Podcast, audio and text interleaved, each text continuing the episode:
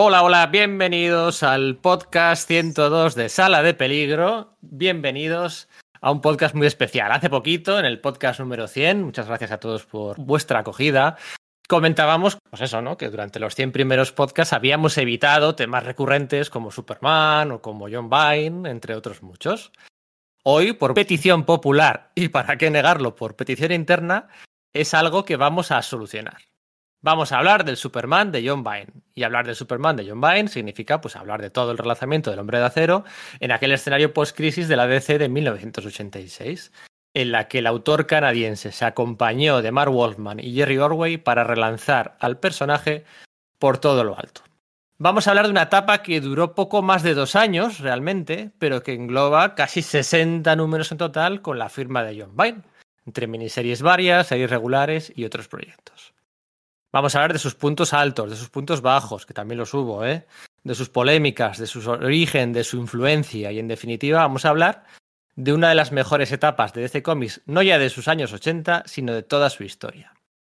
Y vamos a hablar, ojo ahí, de una etapa que por si no os habéis dado cuenta, empezó hace 35 años. O sea, estamos hablando de cómics que tenemos grabados en la retina, pero que ya tienen 35 años. Ahí es nada.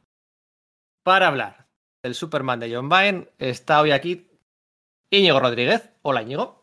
Hola, ¿qué hay oyentes? ¿Qué hay compañeros?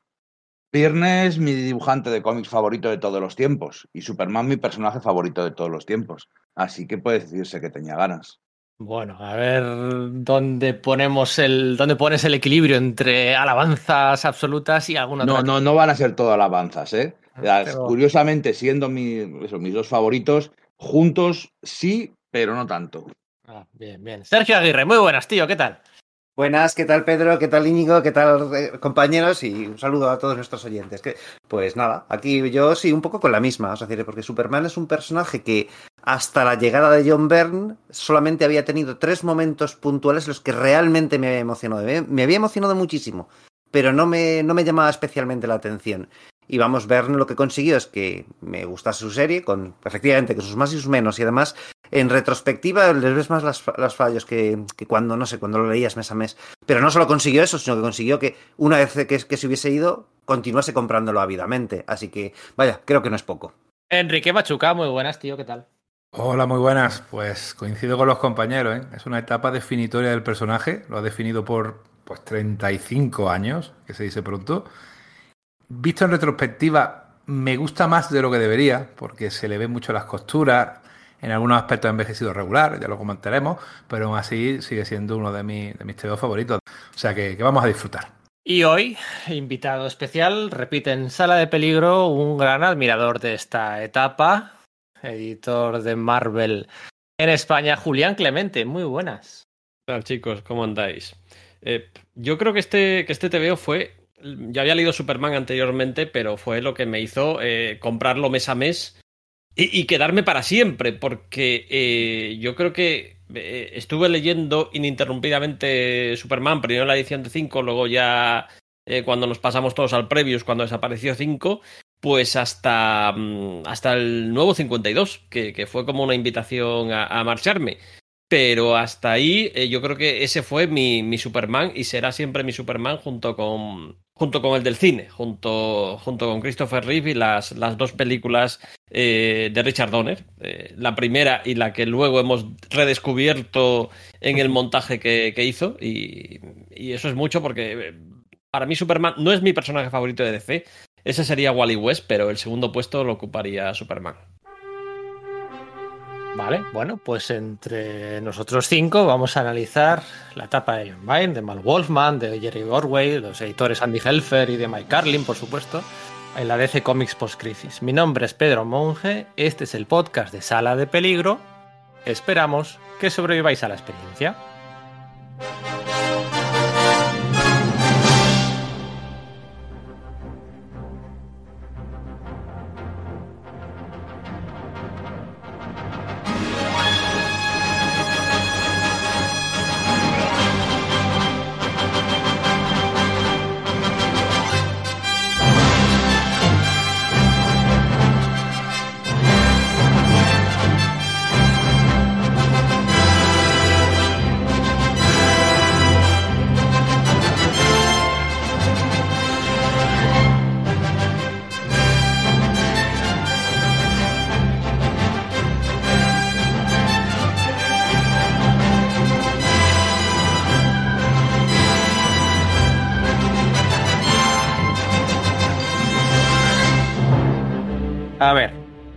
Ser difícil, ¿eh? Os voy a pedir a los cuatro que, más allá de vuestros mejores momentos, que hablaremos luego de los nuevos personajes que creó John Byrne, de los nuevos personajes que creó, modificó Mark Wolfman, de, las grandes aventuras, de los villanos del nuevo Luthor, eh, más allá de todo eso, que luego entraremos, o los orígenes, cómo se llegó ahí a esta situación, me gustaría que intentéis transmitir y explicar lo que supuso el, John Byrne en Superman, lo que supuso esta etapa, lo que...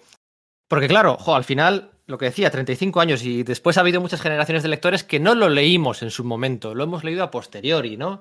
Lo hemos leído pues intercalado con el Superman de Dan Jargens, de Jeff Loeb, de Jeff Jones, de quien sea, ¿no? No, no lo leímos en su momento y, sí, nos contaron, nos contaron lo bueno que había sido, como nos habían contado lo bueno que fue Watchmen o lo bueno que fue el, el Dark Knight, ¿no?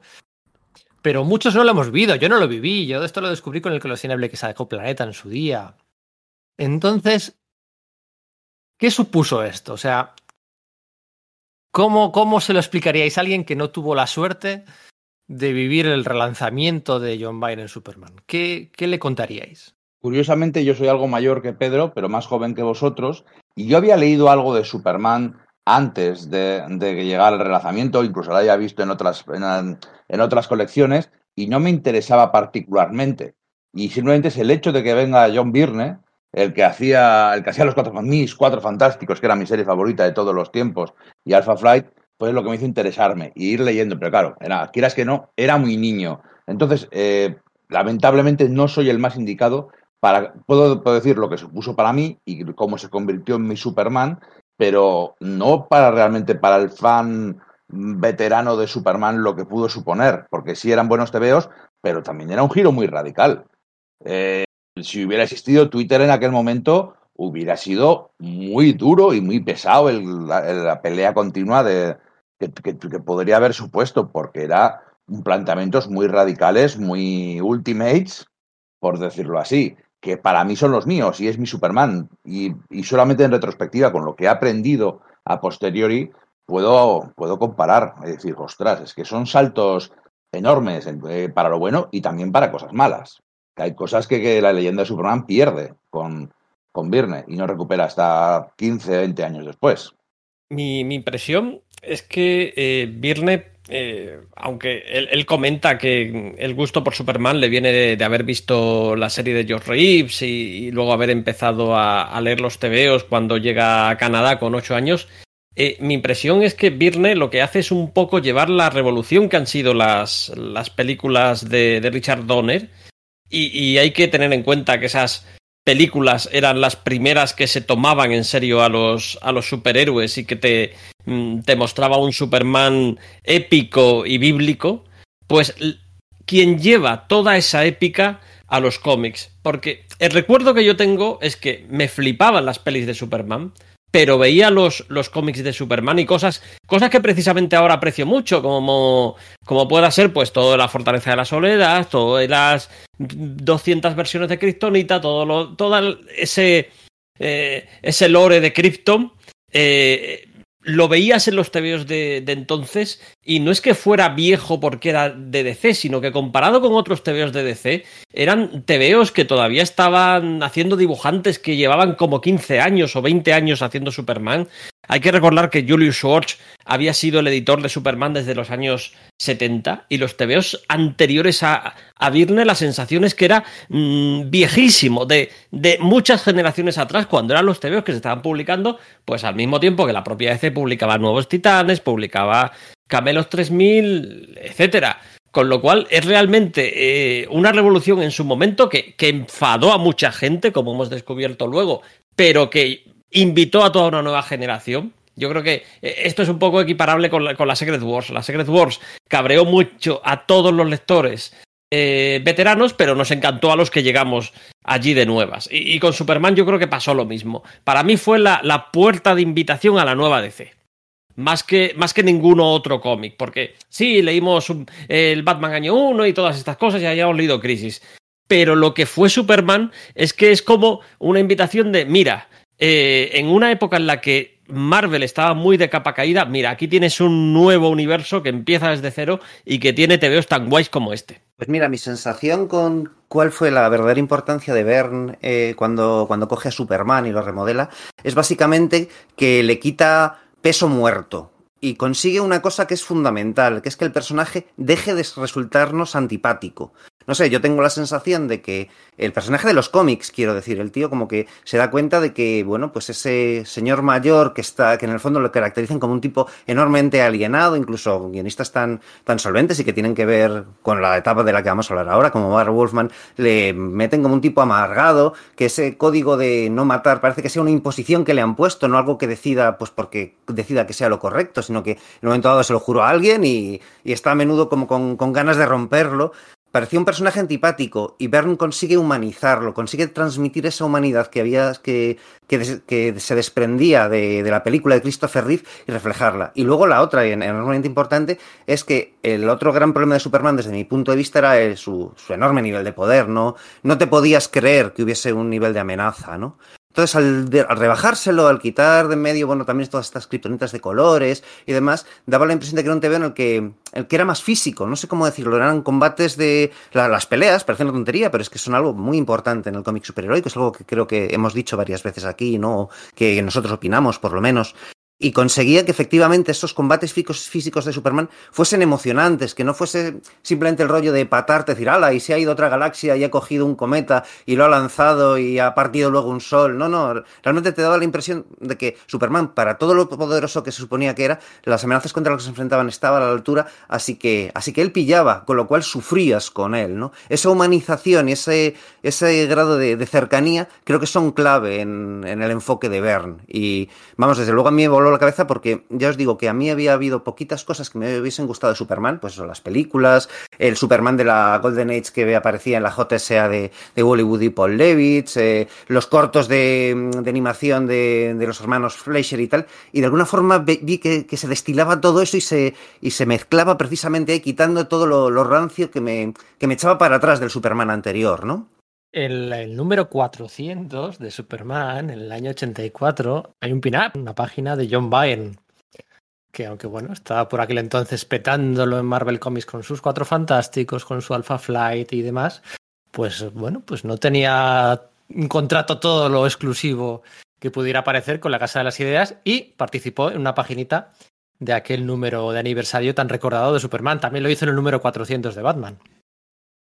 Pero lo cierto es que en aquel año 84, comentaba Julián, ahora mencionaba las, las Secret Wars, eh, en el año 84, Jim Shooter, un día de buena mañana, recibe, una, recibe la noticia de que hay ciertas probabilidades, posibilidades de hacerse con los derechos, con las licencias de algunas series de DC Comics, ¿no? Jim Shooter, que todos conocemos, tenía un pasado en la distinguida competencia en la que había brillado con luz propia, ¿no? Precisamente pues, en las colecciones de Superman o la Legión de Superhéroes.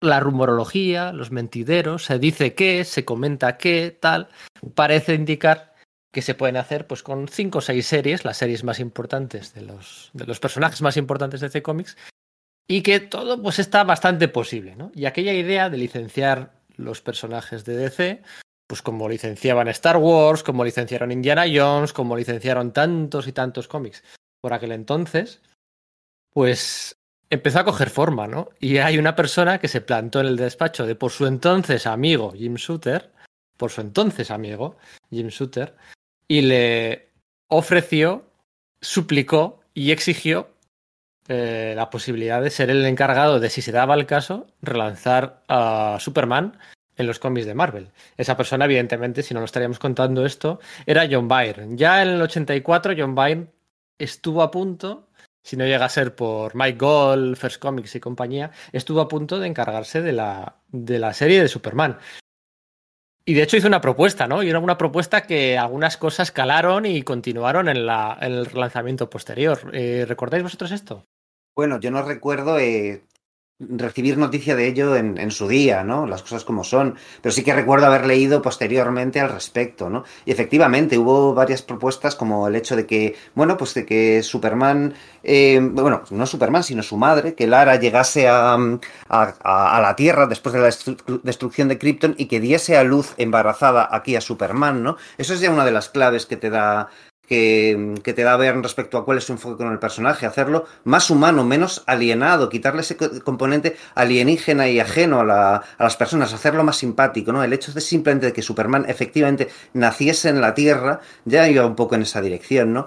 Esa idea luego la vuelve a lanzar en este, lo que acabó siendo en 1986 su, su relanzamiento. Lo que pasa es que, bueno, pues se lo, lo tiraban para atrás porque consideraban que quizás era un cambio demasiado fundamental en los mitos y bueno, pues se sacó por otro lado la idea esta de que, bueno, pues eh, el, lo que viajó en el espacio era el embrión de, de Kal-El gestándose y que al llegar a la Tierra abrirse la nave cuando realmente nace, ¿no? Y de ese modo pues eh, Superman nace en la Tierra de, de, otro modo, ¿no? Sin tener que, salvarle la vida a Lara de la, de la explosión de Krypton, ¿no? Sí, yo lo que recuerdo es básicamente eso, lo que he leído, pero a posteriori, no en su momento, ¿eh? Yo en su día no, no era consciente de todo esto, lo descubrí hace unos años y la verdad es que me voló la cabeza. Todo esto ha ido saliendo pues en, conversaciones posteriores. Hay, hay, por ahí una, una columna de, de Jim Shooter explicando cosas. Hay otra de, de John Byrne que contradice cosas que dice que dice Jim Shooter. Si, si, miramos los TVs que estaba haciendo en, en Marvel, eh, este tío ya está mandando el mensaje de que le flipa el personaje. Eh, por ejemplo, yo aquí tengo, me he acordado del, del Marvel Team Up 79, el de, el de Red Sonja. Pues hay una fiesta de Navidad en que los invitados a la fiesta, entre los invitados a la fiesta de Navidad, pues está, está ahí Clark Kent y, y le está preguntando Robbie Robertson que cómo es trabajar en una, en una televisión, en una cadena de televisión, que era precisamente lo que estaba haciendo Superman en los TVOs en, en aquel entonces. O, o yo qué sé, cuando en los, en los Cuatro Fantásticos aparece Gladiator, él ya, el personaje de, de la Guardia Imperial Seattle, el, eh, ya le va a dar un aspecto muy de Superman y de hecho esa portada, que creo, creo recordar que es del 200... 50 eh, de, de, Cuatro Fantásticos, la va a repetir luego en su primer número de, de Action Comics cuando, cuando hace el cruce con, con los nuevos titanes. Hay, hay, cosas divertidas porque todo esto surge precisamente por los nuevos titanes. Eh, en un momento dado, eh, Mark Wallman, que había conocido a, a en DC, le pide, se entera de que ha terminado su contrato en exclusiva con, con Marvel y le dice que si se anima a hacerle un, un número de, de, de, los nuevos titanes, que aquí además, no sé si os acordáis, salió en aquel especial verano de 5. Que, que, yo Ahora, lo vi. El, el, el fue el... aquel por José Luis García López, el de los, mon sí, el de los monstruos que era una maravilla. Oh, sí, sí, sí, ya sé cuál dices. Ostras, qué bueno, no sabía esto. Era una maravilla de, de, de TVO y, y, yo, yo, fíjate que yo era muy de, de, lo que estaba haciendo Josh Pérez de los nuevos titanes pero aquel TVO me, me pareció gloria bendita y, tengo grabado en la cabeza eh, lo, flipado que estaba yo con su interpretación tanto de, de, de Wonder Girl como de Starfire. Eh, Dios, las hacía todavía más guapas que, que, que Josh Pérez. Eh, pues resulta que a raíz de que hacen ese, ese, esa aventura en Nuevos Titanes el anual 2, pues en la conversación Mark Wallman le deja caer a John Byrne que están buscando a alguien para relanzarlo y el tío que está viviendo en Canadá se presenta en su casa de Connecticut en una fiesta en la que también están Dick Giordano y el que va a ser el editor eh, de, la serie durante el primer año, Andy Elfer. Y le suelta ahí en borbotón todo lo que tiene pensado y vamos, la siguiente cita ya es de ellos dos eh, en la casa de Virne, es decir, van a ser ellos dos los que se vayan hasta, hasta Canadá y por aquel entonces al parecer había propuestas encima de la mesa de DC de un montón de gente, mm, desde Frank Miller, Steve Gerber, eh, para relanzar a Superman y fue, fue un poco un concurso que, se, que, lo ganó Virne. Sí, un concurso en el que cuenta Steve Gerber, ¿no? Cuenta que, que él no sabía que era un concurso, él pensaba que ya era el elegido y simplemente estaban perfilando las ideas para relanzar no solo a Superman, sino él y Frank Miller iban a relanzar conjuntamente a Batman, Wonder Woman y, Superman. De hecho, lo iban a relanzar por completo con series nuevas, con número uno y con nuevos títulos que hacían referencia pues, a características de cada uno de los personajes. ¿no? En el Wonder Woman iba a ser, la serie se iba a llamar Amazon, eh, Batman se iba a llamar Dark Knight y mm, Superman se iba a titular Man of Steel, ¿no? Que es algo que luego utilizaría, utilizaría el propio John Byrne, ¿no? Y bueno, pues la relación de Mark Wolfman y John Byrne, que habían colaborado juntos mismamente en Los Cuatro Fantásticos, la primera etapa realmente de John Byrne en Los Cuatro Fantásticos, porque la que todos recordamos no deja de ser la segunda, como autor completo, pero la segunda. Y habían sido amigos, ¿no? Una relación bastante cordial, habían tenido que comerse el marrón de adaptar a Herbie, la serie de televisión, a los cómics, y bueno, pues bien, ¿no? Lo cierto es que luego aquella relación se iba a deteriorar con el paso del tiempo, con el paso de un poco tiempo, y desde entonces, pues bueno, vuelan, vuelan cuchillos, ¿no? Entre. Como le pasa a todo el mundo con Virne, por otra parte. Sí, es cierto. Quitando a Roger Stern y dos o tres más, el acaba pasando, pasando con todo el mundo. Pero bueno, cuando, acordaos, ¿eh? cuando a finales del año 98, 99, Mark Wolfman demandó, bueno, empezó a demandar a todo el mundo, a Warner, a DC, a Marvel, a New Line, a todo, a raíz del éxito de la película de Blade, Mark Wolfman se puso a demandar a todo el mundo, pues porque, bueno, eh, los derechos que me corresponden, tal, y hubo un juicio hubo un juicio por aquel entonces eh, en el que Mark Wolfman dijo que John Byrne se pasó todo el juicio haciéndole burla y haciéndole muecas con las manos, como si fuera un niño de 5 años, para eh, despistarle y distraerle en el medio del juicio. O sea, es que. Mm, o sea, ridículo todo. El comportamiento infantil por parte de John Byrne, aquello acabó muy mal. Pero no deja de ser cierto que Mark. Claro, me gustaría.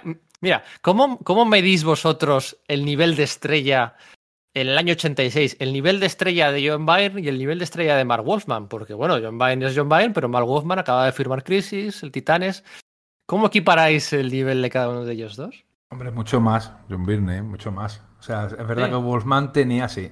Sí, para el aficionado de aquella época, sí, hombre, era el tío que escribía Los Titanes, pero es que Los Titanes los dibujaba George Pérez. O sea, siempre te, te fijaba más en el aspecto gráfico. Y de hecho ya en aquella época empezaba a, a, a flaquear un poquito como escritor. ¿eh? Tuvo su famoso bloqueo de escritor, que hombre siendo un poquito malvado casi que le dura hasta nuestros días. Bueno, voy a ser tan malo, porque la verdad que era un tío muy competente y un muy buen escritor, pero en aquella época empezó a flojear y yo creo que se le va notando aquí, él mismo lo confiesa ¿eh? en, en algunos artículos de la época, que tuvo eso, ese bloqueo de escritor que le impedía ponerse de eso delante de un papel en blanco y, y, no le salía, es que no le salía, era una cosa, tenía que ser terrible, la verdad, que no te salga algo ni bueno ni malo. Y aquí, repito, tal, no, no, no, no era la estrella, no era la estrella ni mucho menos. Ahí era Virne, Virne y Virne. Lo otro además era la serie secundaria, Adventures of Superman, eh, era la que hizo con Ordway.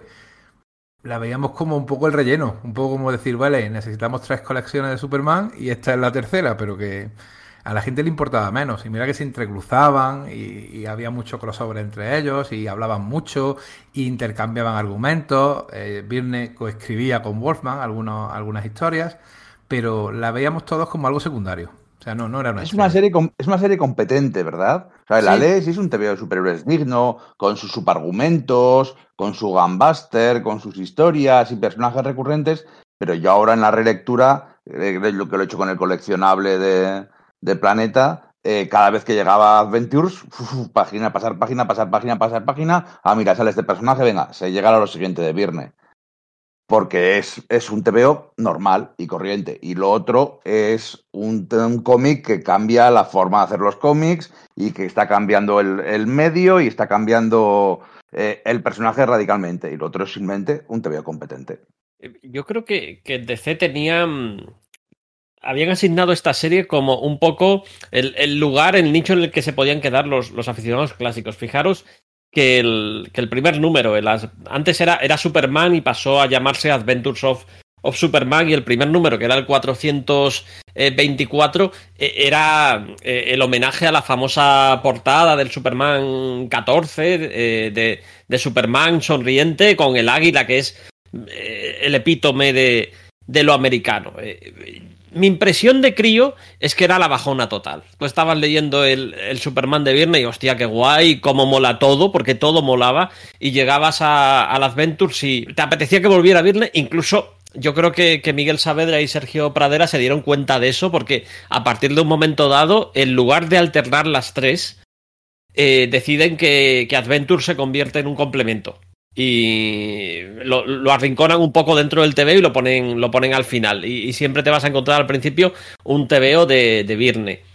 También he de deciros que, que, leído en la actualidad, yo aprecio ahora mucho más a Jerry Orway, de, que además va a ser, ha sido un entintador de, de, de en muchas ocasiones, de lo que lo apreciaba en aquel entonces. Y, y le veo, le veo valores eh, a la serie, es un poco donde, donde más se centran en Metrópolis, le veo valores que, que no le vi en los 80, pero en los 80 sí que, sí que daba bajona. Yo creo que eh, independientemente ya luego de lo que es su labor en, en, Superman, ¿no? En la serie, en Adventures of Superman de, de Wolfman, ¿no? Eh, y, de, y, de, su calidad como escritor y, su, y, de su importancia, enorme imp importancia relativa en DC y su cierto nivel de estrellato que tenía, ¿no? Bueno, el tío, pues, eh, cuando estuvo en Los Cuatro Fantásticos con Bernie, con Keith Pollard, pues consiguió que las ventas recuperasen, etcétera. O sea, era un tío importante, ¿no? Pero no sé si en Estados Unidos igual sí que tiene sentido el debate, pero desde luego aquí en España yo creo que la percepción del aficionado es que la estrella era Bern sin ningún tipo de dudas. Es decir, a Wolfman sí lo conocíamos, estupendo, pero porque claro, es que España ha sido un territorio de, de, Marvel desde siempre, ¿no? Entonces el que, el que te llama, claro, Wolfman se había ido a DC y sí, le seguíamos por los nuevos titanes y algunos nos comprábamos su Superman con Jill Kane, ¿no? Pero en realidad eh, la, quizás en Estados Unidos no sea exactamente así, pero dudo que, se desvíe mucho respecto a lo que pasaba aquí. Y sin duda, la estrella era Bern. Wolfman era un tío que decías, oye, pues bueno, este tío es solvente, está haciendo la otra serie. Oye, pues muy bien, ¿no? No nos vamos a quejar. Pero no era por lo que te comprabas la serie, creo yo. Queriéndole muchísimo yo a, Wolfman, ¿eh? Vamos a ver. O sea, que me es un guionista que me encanta y su tumba de Drácula, eh, no sé, me flipa, ¿no? Pero en respecto a percepción del aficionado, yo creo que, que no hay duda, que barría Bern, ¿eh? Es que también era el tío que había llegado nuevo a DC, mientras que Mark Wallman era, era ya como un plato que ya habían cocinado muchas, muchas veces. Eh, yo, yo, yo, de todas maneras sí que recuerdo encuestas de, que habían hecho en Estados Unidos en aquella época y, eh, cosa curiosa, que eh, aparecían muy igualados entre las preferencias de los lectores Chris Claremont, que, que su patrulla aquí nos encantaba a todos, John Byrne, eh, Mark Wallman y Alan Moore. Imaginaos lo que era eso, colocar a Alan Moore, el Alan Moore, hay que tener en cuenta que era el Alan Moore que ya había escrito Watchmen, junto a estos otros guionistas que décadas más tarde eh, la comparación se hace difícil. Pero en aquel entonces, eh, en las preferencias de los lectores más o menos iba por ahí. Todas es curioso, ¿no? Porque sí que es cierto que la, reducción de poderes de Superman, la eliminación de la mayoría de los conceptos del lore, que si la fortaleza de la soledad, que si Superboy, que si Supergirl, que si no sé qué, la kriptonita ahora solo podía haber kriptonita verde, no podía haber kriptonita de 10.000 colores, eh, bueno, pues todas estas, todas estas ideas eh, se atribuyen a John Byrne, pero bueno, eh, es cosa de Mark Wolfman, ¿no? La, la, eh, la nueva versión del ex Luthor, ¿no? Más empresario, con una cara A y una cara B, con tentáculos a lo largo de todo Metrópolis, con ese, esa obsesión por, por, el alienígena, por Superman, por ser el, el por, por, por, quitárselo en medio para ser el más popular y el más aclamado todo esto se atribuye a Mark Wolfman, una idea de Mark Wolfman que luego eh, es desarrollada por Baer, ¿no? Porque Wolfman tampoco tiene mucho sitio para, para tocar a Luthor y se va, se va muy pronto, ¿no? Eh... Bueno, es que de hecho Stan de Wolfman, que es que esa idea la presentó años antes en DC, la idea de convertir a, a, a Luthor del típico villano científico loco, supervillano que vive ahí en las alcantarillas con sus super máquinas y tal. Él quería hacer eso pues unos años antes, cuando cogió el personaje junto a Jill Kane, pero no le dejaron. No, no, no muchos años antes, ¿eh? estamos hablando de 5 o 6 años antes. Eso es, o sea, poco antes en realidad. Pero eh, no le dejaron en DC y lo que hizo fue utilizar esas tramas eh, para con Vandal Savage en esa, en esa etapa. Se trajo a Vandal Savage, el villano inmortal este de Tierra 2 a Tierra 1, y le puso esa atribución, ese rollo que iba poniendo a la opinión pública contra Superman, etcétera. Fue su forma de hacerlo. Y entonces, bueno, pues cuando se produce el, el reboot del personaje, se dice, bueno, pues ahora es el momento de utilizarlo. A ver, le parece bien, y efectivamente es él que lo desarrolla pero eh, Wolfman llevaba mucho tiempo queriendo utilizar esa idea, apostando por ella, y vaya, tenía razón. Siempre se ha dicho que, que era una gran influencia del, del Kingpin de Daredevil. Probablemente, y está claro que son los años 80, ¿no? Los años de los yuppies, de los empresarios todopoderosos, pero seamos sinceros, al final la influencia de la película de Richard Donner, perdón, es fundamental. Ese quita, limpia, ese quitar polvo y paja, ese quedarse en lo fundamental, en ir a esas, a esas cosas icónicas sin tanta, entre comillas, ¿eh? chuminadilla, viene de la película. Eso que tengo, tengo muy claro que, que, aquí cuando llega Virne dice hay que recuperar, hay que, hay que aprovechar lo que hicieron bien en la película porque han hecho eso y durante, han pasado 4, 5, 6, 7 años y nadie ha seguido esa línea. Nadie ha aprovechado todos los aciertos, porque la película también tenía cosas malas, pero tenía muchas cosas muy buenas. Oye, ¿cuánto de Marvel hay en este Superman? Pues yo diría que bastante, que es precisamente una de las claves, el rollo de humanizar al personaje, pero no solamente en el sentido de, joder, es que estoy con ese, venga con ese discurso, pero de verdad que es que es lo que creo que es el gran acierto de, de esta versión de Bernie, es la que heredamos, ¿no? Es la humanización en el sentido de que consigue que el personaje te, te resulte simpático al lector, ¿no? Que sí, que es idealista, que es como muy noble, muy, que a veces resulta un poco increíble de lo bueno que es y tal, pero es el, Superman al que queremos, que es el mismo Superman de, Christopher Reeve, pero es que el, el, anterior, el de la Silver Age, era un personaje que a mí de verdad me resulta patentemente antipático. O sea, yo recuerdo de hecho leer TVOs suyos cuando, pues cuando era pequeña y había algún episodio en el que era como, wow, eh, aparecía Superman con, con, un grupo de fans niños, wow, Superman siempre tiene eh, tiempo para un fan. Y me parecía que ese episodio como que estaba fuera de personaje, como que, era un que estaba siendo hipócrita y Superman. Y, y Bern efectivamente tira de esa de ese rollo de Marvel, ¿no? De venga, pues vamos a, a dar énfasis en la persona, en el, en el factor humano del personaje y es su gran acierto. Hay que decir, de todos modos, que esa idea de Bern le viene pues de lo que he comentado antes Julián, ¿no? De, de, de, las, de cómo conoció él al personaje, a, a, la serie de televisión de los años 50 de George Reeves, ¿no? No porque el personaje fuese simpático y demás, eh, decir, eh, especialmente, ¿no? Que a lo mejor también tenía su rollo y un poco todavía Silver Age y un poco perpotente, sino que en la serie de televisión, pues por temas presupuestarios simplemente, pues eh, casi todos los episodios el protagonista era Clark Kent y en el último acto pues ya aparecía Superman y solucionaba la papeleta, lo cual llevaba a que era necesario dar bastante énfasis a Clark Kent y que no fuese ese apocado reportero que parecía un milindres y tal, no, no, el Superman de George Reeves es un tío echado para adelante, parece la, la auténtica personalidad y Superman es simplemente un disfraz que se pone en un momento dado. Entonces, el saber combinar en las medidas adecuadas cada uno de esos ingredientes, yo creo que es la, la clave para el éxito de que, de que el personaje en sí mismo cale, ¿no? Otro concepto de marvelización, ¿no? Aquí sí que podemos hablar de marvelizar DC, es eh, una de las grandes virtudes que tenía Virne. Y es que Virne representaba de verdad el mundo al otro lado de la, de la ventana. Tú cuando ves las calles de Metrópolis, no es Nueva York, pero tú sabes que es Nueva York. Eh, las calles, las casas, los coches no son cosas ideales o idealizadas, sino que son, están vivas, son así. Eh, simplemente lo que se centra en Lois Lane, el catálogo de moda que lleva Lois Lane de, de peinados y de ropas, en cada te veo un montón de modelitos diferentes, que, que, que, está claro que, que Virne estaba ahí de, puesto en. Estaría con la Marie Claire o con la, esa revista que se ve en aquel momento, pero es la ropa de moda. Eh, hace un hincapié muy, muy, muy eh, especial en que sea lo que se está viviendo, el ambiente que se respira, los peinados, la gente, cómo se mueven, todo eso que lo hacía también Virne, que, y lo veíamos en la Patrulla X, sobre todo en los Cuatro Fantásticos, aquí lo continúa. Entonces, no es un mundo de fantasía, es el mundo real. Lo estás, estás, viendo un mundo real todo el rato en el que solamente pues cambia que está Superman y hay un robot gigante contra el que se pega, por decirlo así. Y eso es muy Marvel.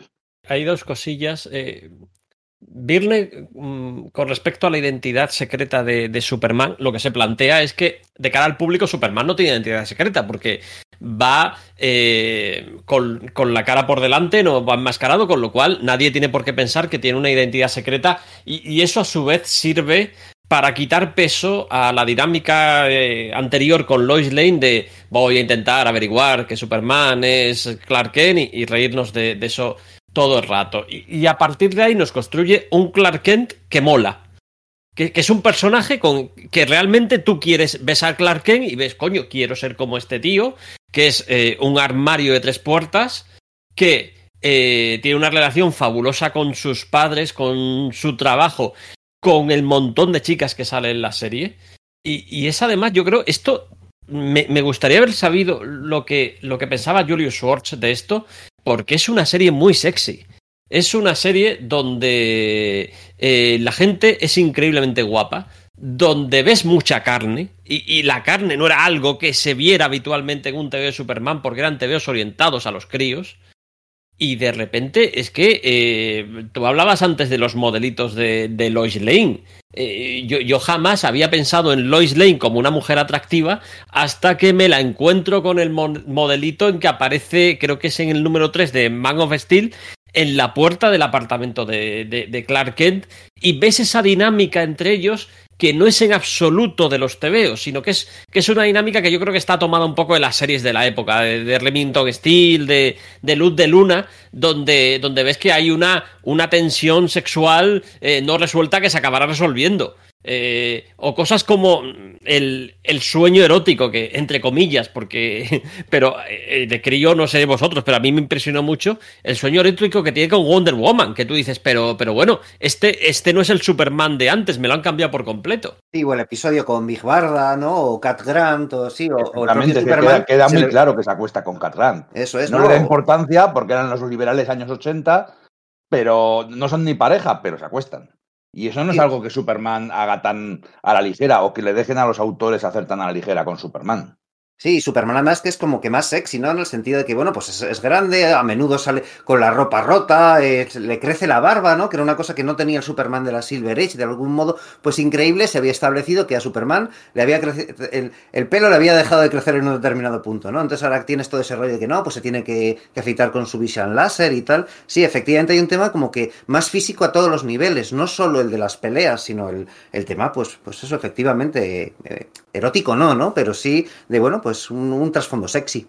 Me estaba acordando ahora y, lo he encontrado, efectivamente, lo de que tú decías de Big Barda, la, portada de la acción 593 es, es, Superman y Big Barda dándose el lote eh, delante, de, delante de un Miracle Man que, que mira con, eh, absolutamente boquiabierto. Bueno, luego eso tiene su explicación en el interior, pero había muchas situaciones de, esa naturaleza que no era lo habitual en el, en el personaje y que, que a mí me chocaba mucho en aquel momento. Em, me parecía que estaba muy por delante de lo que solía verse en, DC. Me estoy acordando de la portada de Jason Byrne, ¿eh? el crossover con Armageddon 2001 de Máxima y Superman dándose el lote sobre la tumba de, de Lois Lane, no sé por qué. Em, em, Cat Grant, por cierto, personaje creado por Mark Wolfman en los mejores años mm, para para los autores en lo que respecta a crear nuevos personajes, ¿no? Por el, programa de incentivos que había creado hacía un poquito eh, Janet Kahn, ¿no? Y de eso se aprovecha muy bien Mark Wolfman, que en su haber, pues ahí, bueno, pues entre Nova, Deathstroke por aquí, eh, Cat Grant y Hamilton y tal por allá, la verdad es que tiene un currículum de creaciones muy interesante. Y Cat Grant, que en un par de años después eh, gustó tanto que la adaptaron a la pequeña pantalla. En la serie de Lois y Clark, Cat Grant era uno de los personajes secundarios. O sea que, que caló bien, caló bien en, muchos sentidos. Pero bueno, em, más allá de ponernos eh, a recordar datos, vamos a eh, ponernos, bajar al barro, como digo yo, a bajar al barro del fanboy y quiero que me digáis Espero que no me digáis todos el número 2 de Superman con la computadora y tal, porque os veo venir y sois capaces de elegir todos el mismo momento. El mejor momento, no el mejor momento, vuestro momento favorito, que no tiene por qué ser lo mismo. Vuestro momento favorito de estos dos años de John Byrne, estos 60 números de John Byrne en Superman. A ver si hay disparidad o repetís. A ver con qué me sorprendéis. Pues a mí me gusta muchísimo la saga de durante Legends, cuando va a Apocalypse eh, y se enfrenta a Darkseid, aunque primero eh, tiene un episodio de amnesia muy, muy oportuno y se convierte en un sicario, en un hijo adoptivo de Darkseid y, son tres o cuatro números, que además es el primer número americano que me compré nunca. Me lo compré en un, en un kiosco en Granada. Ahora me lo compraría obviamente en Radar Comics porque lo encontraría seguro, mientras que aquello fue una casualidad que me, que, tuve aquello cuando lo vi en las manos, digo, para mí, para mí, ¿no? Era la época en la que te encontraban los cómics eh, americanos de casualidad, porque ni siquiera podías pedirlos, porque era prohibitivo, no como ahora, que los tienes casi casi a la vez que, el público americano, pues eso, gracias a nuestro amigo de Radar Comics, en su página web, por supuesto, y también en su tienda allí en el centro de Malasaña. No tengo el gusto, pero en cuanto se pueda viajar con total y absoluta seguridad, casi que ya se puede, ¿no? Pero cuando ya pueda hacerlo, me tengo que dar una vueltecita por allí porque seguro que, que encuentro cositas muy, muy monas allí en vivo, en directo, en esos, en esas cajas tan chulas que tiene. para, para uno de nosotros que está vacunado, hombre, Enrique. Estoy tú semi puedes- vacunado, ¿eh? me falta la mitad y no saben si ponérmela Ah, porque voy a morir o algo. Vale. Vale. Venga, el resto, vuestro momento favorito. Momento favorito, pero rollo fanboy, ¿eh? O sea, Para mí es el primer número de Man of Steel. El- el- sobre todo el final del primer número, que, que es que es eh, la fundación de Superman, del, Superman de todos estos años, del Superman de, de Kane, que sé que a ti te gusta mucho, de esa serie de televisión, del Superman que a mí me gusta casi incluso más que este, que es el de Roger Stern y la muerte de Superman, que me encanta. Pero esa, ese Superman que salva y construye su identidad y su mamá le hace el vestido y entonces se convierte en Superman. Y como es- esa, esa página volando hacia el lector, toda esa construcción del mito, esa reinvención del mito, para mí es una pasada. pensaba que ibas a decir el, el número de. Como te gusta tanto pronunciar el nombre de Mr. Misplix. Es Eh, que eso pensaba- me parece un error, Mr. Millespitelic.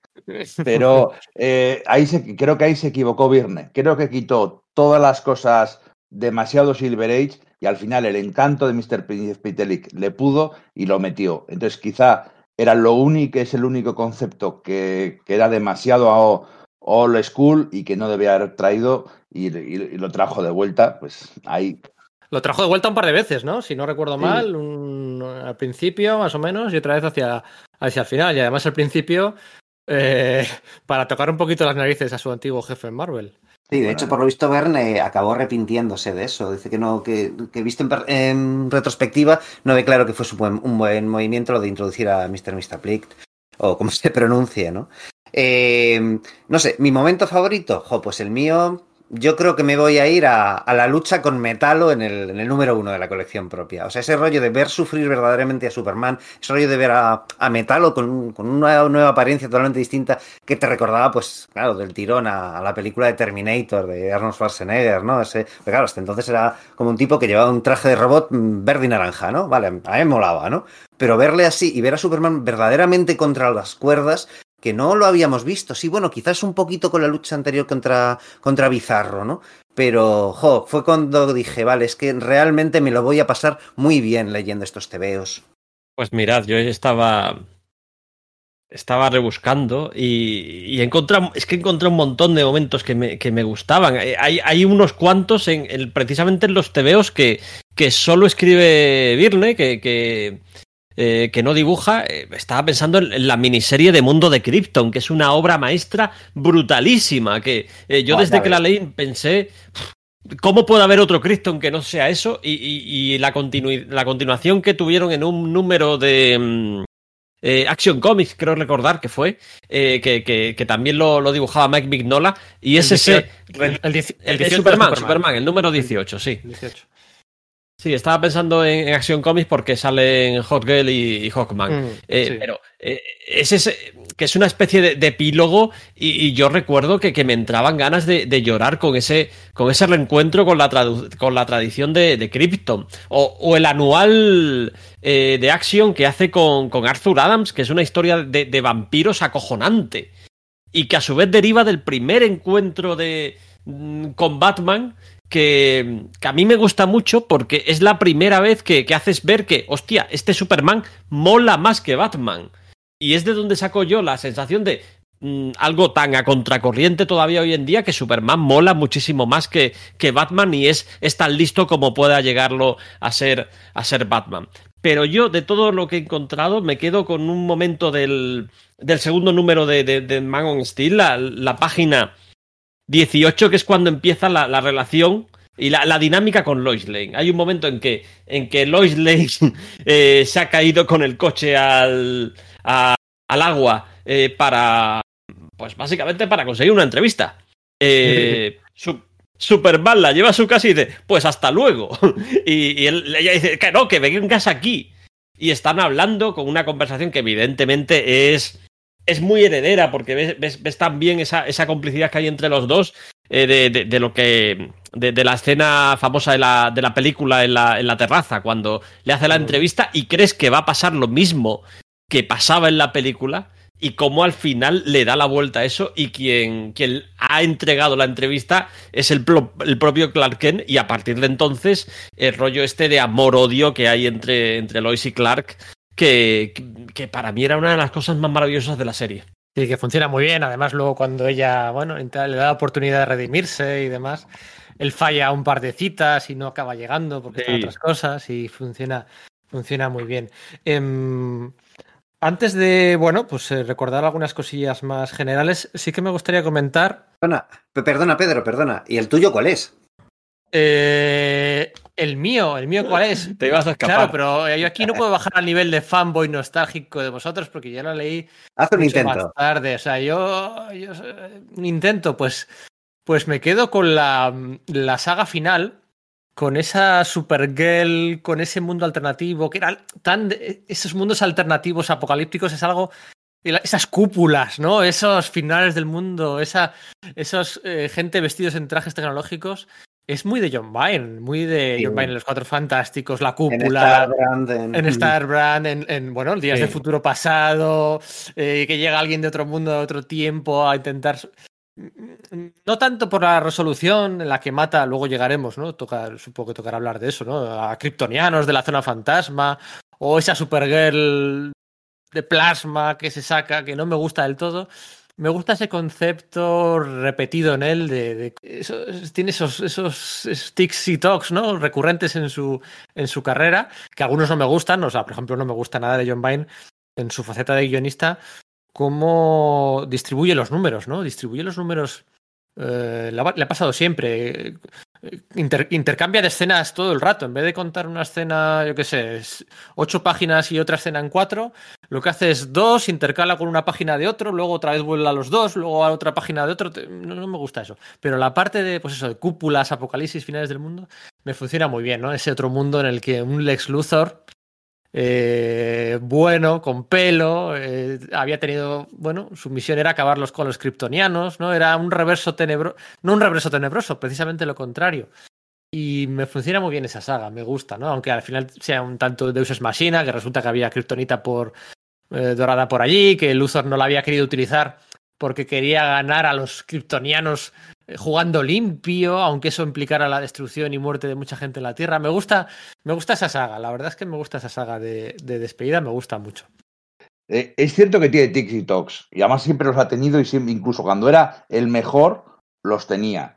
Y siendo el peor, pues también sigue teniéndolos, ¿no? O cuando ha sido una sombra vergonzosa de sí mismo, pues también seguía teniéndolos. Incluso pues, en los mejores momentos de Alpha Flight o de los Cuatro Fantásticos, metía ciertas explicaciones demasiado alambicadas que, que, casi no venían a cuento. De, quería explicarlo tanto ciertas cosas o ciertos conceptos, de, ciencia ficción que te perdía un poco en la historia.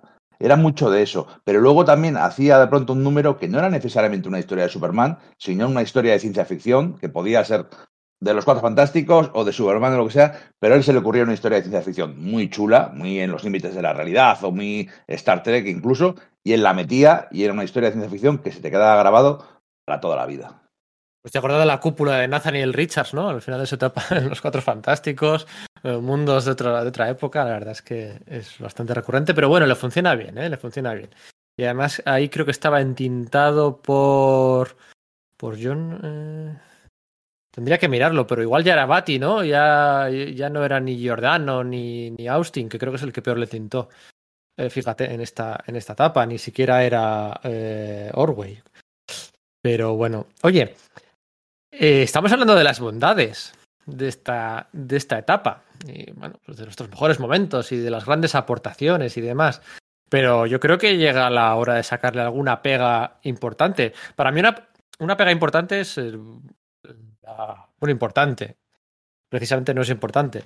Es eh, los, los, nuevos villanos, ¿no?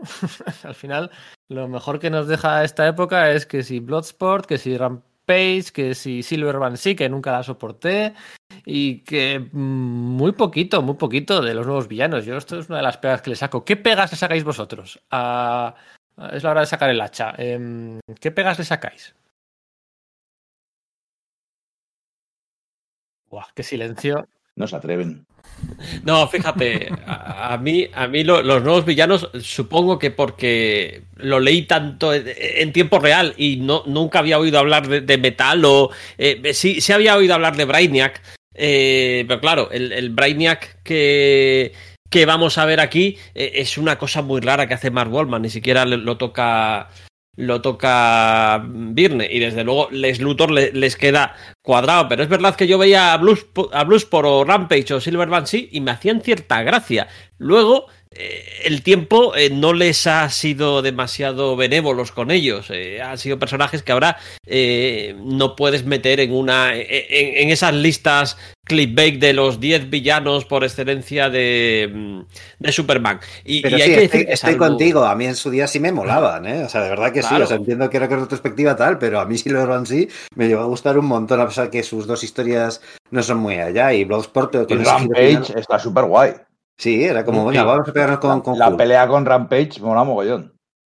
Claro. Si, si hay que bajar al barro, la pelea mola mogollón es muy bajar al barro. Eso es. Y, y la pelea contra Deus Killgrave, el, el, el Ya, mini eso- científico, es, eso es que ya. pero es que eso él mismo yo creo que se lo toma a coña esa, o sea, porque ese personaje aparece como en plan, ah, llevamos años enfrentándonos y no es así, es como que hacer la coña del científico loco, que es precisamente de lo que le ha despojado al ex Luthor, ¿no? Es como haciendo, bueno, yo creo que, ah, pues venga, es que yo creo que, fíjate, precisamente eso yo, por ahí va a ir mis pegas para con la, con, con la etapa, y es que si en la, digamos, la, propuesta inicial y lo que creo que tenía de cuerpo de, de lo de Verne era el renunciar al Superman, renunciar del todo al Superman de los 30 últimos años en los cómics, el de la Silver Age, pues es lo que te digo, es decir, es que el Superman de Verne ves al de la película, ves al de Christopher Reeve, ves al de la serie de George Reeves, ves al de la Golden Age, ves al de los dibujos animados de Max Fleischer, y prácticamente de entrada lo que hace es anular totalmente el de los 30 años. Creo que el problema es cuando trata de volver a introducir ese tipo de conceptos. A mí la historia de Lori Lemaris no me, no me funciona. A mí no me funciona, pues tampoco eso, pues lo de Mr. Mixtaplic, ¿no? Pues no, no creo que pegase porque vuelve a llevarlo arriba del todo ese, ese rollo de, de Silver Age que va a contrapelo con lo que él mismo está proponiendo, ¿no? Claro, eso Y- es, es, es el mismo. Luego se queja, ¿no? De cuando le obligaron a hacer lo de Superboy. Y se queja amargamente y se tira de los pelos y ahí se pelea un poco por, por Levitz. Con, ¿Lo hacemos como yo digo o lo hacemos como tú dices? Y se tira de los pelos.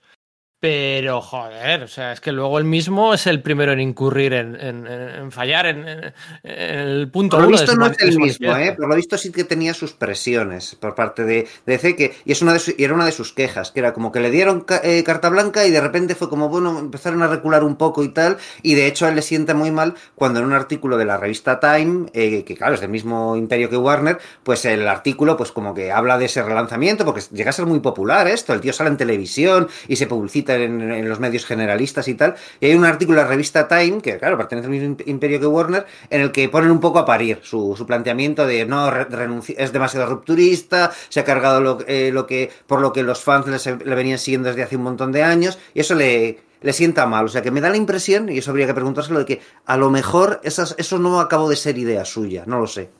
Yo recuerdo estar leyéndolo y me flipaba todo. También es, típico de, yo qué sé, yo tenía 15 años, creo recordar. Eh, pero hubo un momento de ruptura, que fue precisamente el final, que fue, hostia, a mí lo que me habían prometido es que no iban a recuperar todo eso y de repente tenemos otra, otra Supergirl, eh, otra vez los, los condenados de la, de la zona fantasma y la resolución tampoco me gustó nada, no, no, no como a, no como a Scott Snyder, que le debi- a Scott Snyder- a Zack Snyder, que le debió, debió de encantar, ¿no? Eh, y, y aquellos TVOs recuerdo que me dece- decepcionaron muchísimo. Mm, También recuerdo que no me dejó demasiado buen recuerdo el, el 600, que eh, quizá por, las expectativas que tenías de wow, eh, Wonder Woman y, Superman, aquí van a montar, eh, vete a saber qué. Y luego la forma en la que se marcha, es, muy virne cómo se va el tío. Eh, Eh, viene un poco peor, porque no es, no es, ya que lo deje a la mitad, sino que dice, ahí os dejo eso. Ahora Superman acaba de matar a estos tíos, ¿no? que por lo visto lo tenía planeado y lo de la crisis de identidad que luego se transforma en Gangbuster eh, porque tiene desdoblamiento y tal, eran que lo desarrolló luego Stern y, Wolfman y compañía, pero por lo visto eran parte de sus ideas. Pero es un como, ala, pues me voy y doy un portazo, a, ver cómo solucionáis esta papeleta. Sí, es que, es que, es irse dando un portazo, como ha hecho siempre y como continúa. Es que a veces no ha sido ni siquiera mm. eso, es que a veces ha sido como, os dejo ahí a la mitad, ¿sabes? Es como, me, despido a la francesa. Aquí es que, no, me despido a lo grande y me, despido un poco pues jodiendo, ¿no? Y luego lo que decías, eh, Julián, de esto de la, de, la, de la saga final es que son los criminales de Zona Fantasma, es Supergirl, es pero es Superboy de algún modo, que bueno, pues claro, tiene que hacer ese juego de malabares raro con la dimensión de bolsillo, pero es que la misma dimensión de bolsillo esta como que tradiciona los preceptos no ya de Bern, sino de la propia DC de esos momentos en los que era como, ya no hay tierras alternativas. Bueno, pues por mucho que me cuenten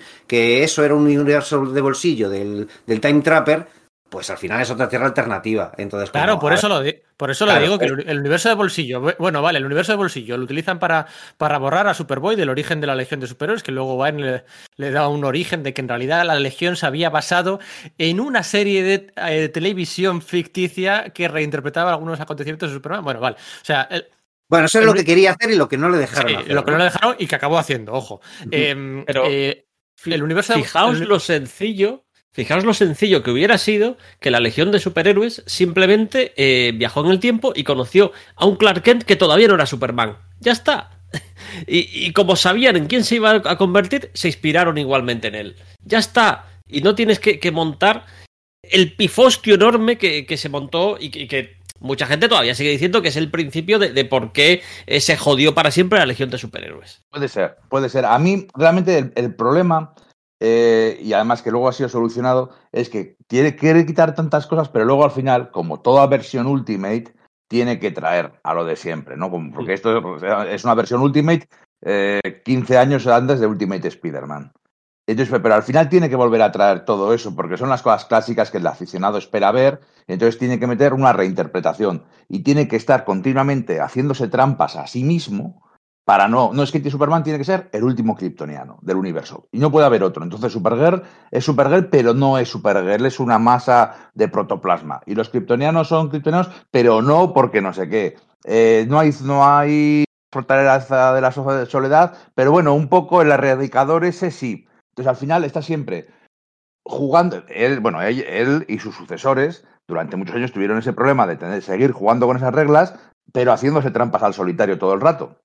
Entonces, hasta que al final no dijeron que todo, que todo cabía, que se podía ser moderno y se podía ser eh, hacer un cómic actual y seguir cogiendo los conceptos buenos, que tenía un montón de conceptos buenos, ya sin problemas, pues como hizo Geoff Jones eh, tras las tras 52, pues eh, hasta ahí no vuelve a ser Superman por completo, por decirlo así. De hecho, no quiero terminar el podcast sin hablar de la mejor versión de Superman que coge todo lo de Virne, y le mete las cosas chulas de, de, la Silver, que es la serie animada de Bruce Bueno, pero de Jeff Loeb vamos a hablar luego, ¿eh? pero es que se quita, se quita las cosas buenas.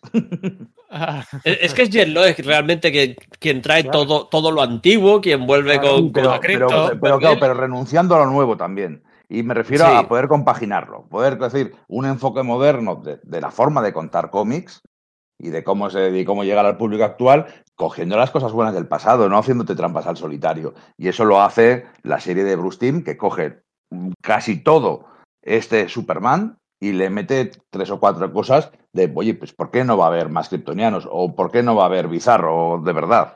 Ese tipo de cosas. Menos, menos, la interacción con Supergirl, con Supergirl, perdón, con Lois Lane.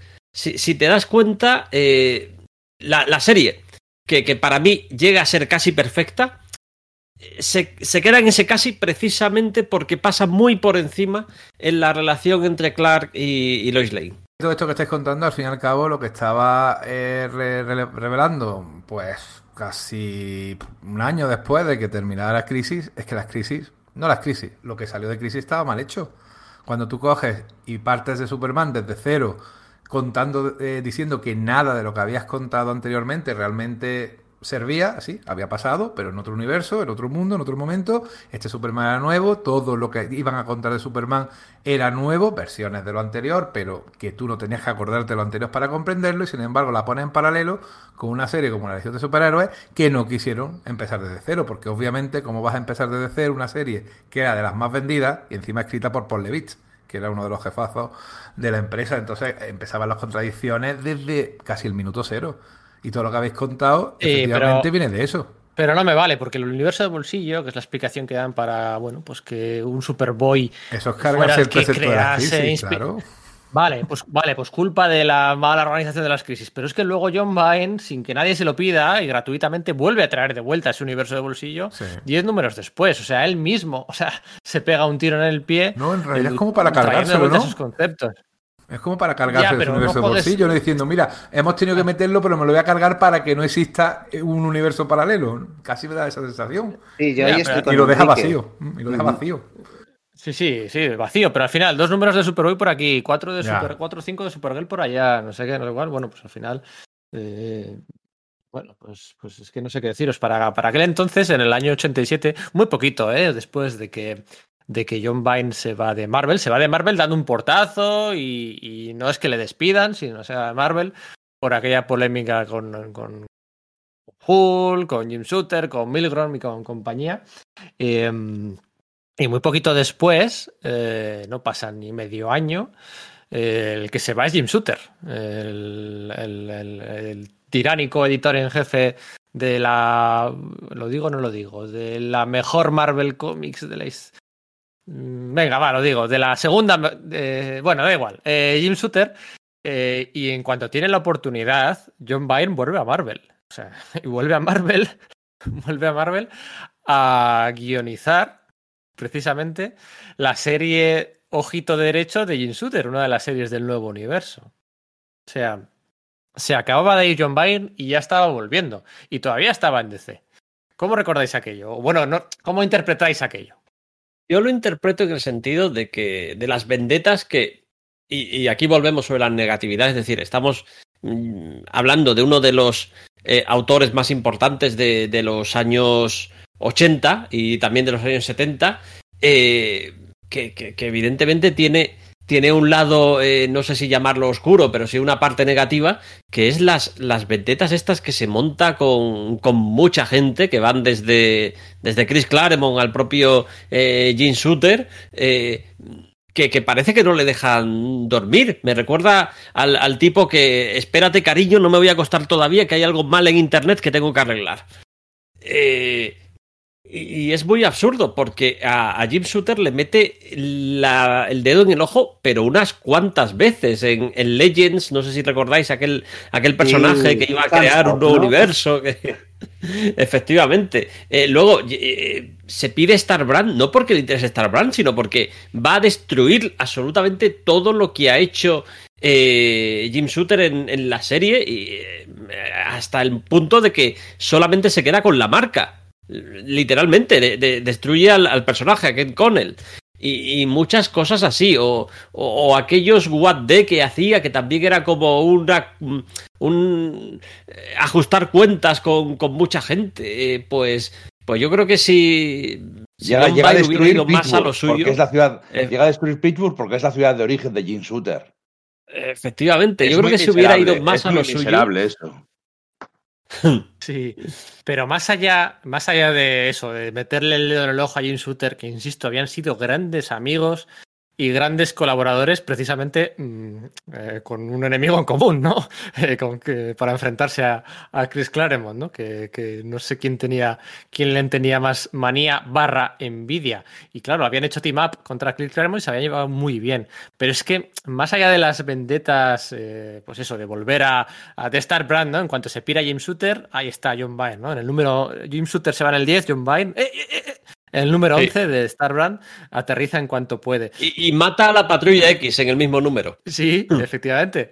Eh, la serie que venía Shooter con dibujo de Mark Bagley, creo. Em, jovencísimo Mark Bagley. ¿Cómo interpretáis el hecho de que en enero del 88 todavía le quedaba más o menos un año entero, ¿no? De John Byrne en, en DC. Ya está volviendo a Marvel, ¿no? Porque al final en DC ha estado en exclusiva, por decirlo de alguna forma, un año completo, un año y cinco meses, que si, que si Man of Steel, que... pero ya está volviendo a Marvel, ¿no? ¿Cómo, ¿Cómo tuvo que ser eso, no? Qué sensación, vale, sí, la eligen para, para hacer la portada de la revista Time del 50 aniversario de Superman, aquella portada que todos, que todos conocemos, luego hablaremos del artículo de dentro de la revista Time. Eh, pero ¿cómo interpretáis vosotros eso? Que ya está volviendo, o sea, se acaba de ir y ya está volviendo a Marvel. ¿Qué, tienen que haber sentido los aficionados de DC? Oye, esto huele raro, ¿no? O sea, no le basta con hacer aquí dos series y media y ya está volviendo a... Eh, Starbrand, ojo, volvió a guionizar y a dibujar. Yo al menos recuerdo cómo fue en su momento. Eh, en su momento, además, eh, la primera noticia que tuve fue por un, dibujito que, no sé si colaron en forum en, un correo de Marvel Héroes, donde veías que Birne vuelve a casa y, y, va a hacer Starbrand y veías el traje que se inventaba para, para el personaje. Y a mí me pareció como una segunda venida. Es decir, sí, es que venía para lo que hacer... sentimos. ¿sí? Claro, pero lo peor de todo es que no fue una segunda venida, porque a partir de entonces yo creo que es cuando le empezamos a ver las costuras a Birne. Sigue dibujando muy bien, hace un dibujo maravilloso en, en Los Vengadores Costa Oeste, pero llega a hacer historias y es cuando por primera vez, eh, si Birne había tenido contestación antes en, en DC por parte del, del sector viejuno, en Marvel la va a tener también, porque empieza a hacer cosas muy raras.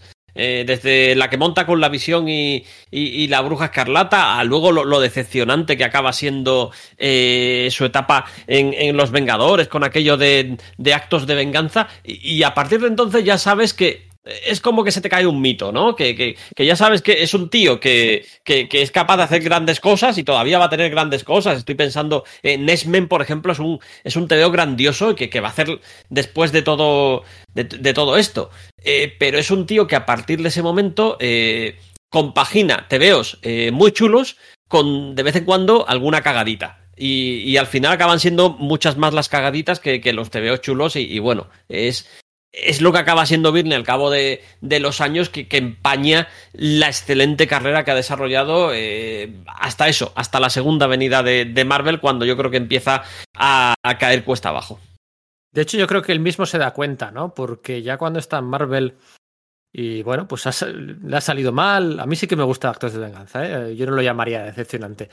Pero no le sale bien, ¿no? Su etapa en Los Dos Vengadores, relanza la serie de Namor, y él se piensa que va a ser un éxito absoluto, con un personaje secundario, tratado por mí, un éxito absoluto de ventas, como lo fue Alpha Flight o, o Hulka, ¿no? Y, y, no le funciona bien.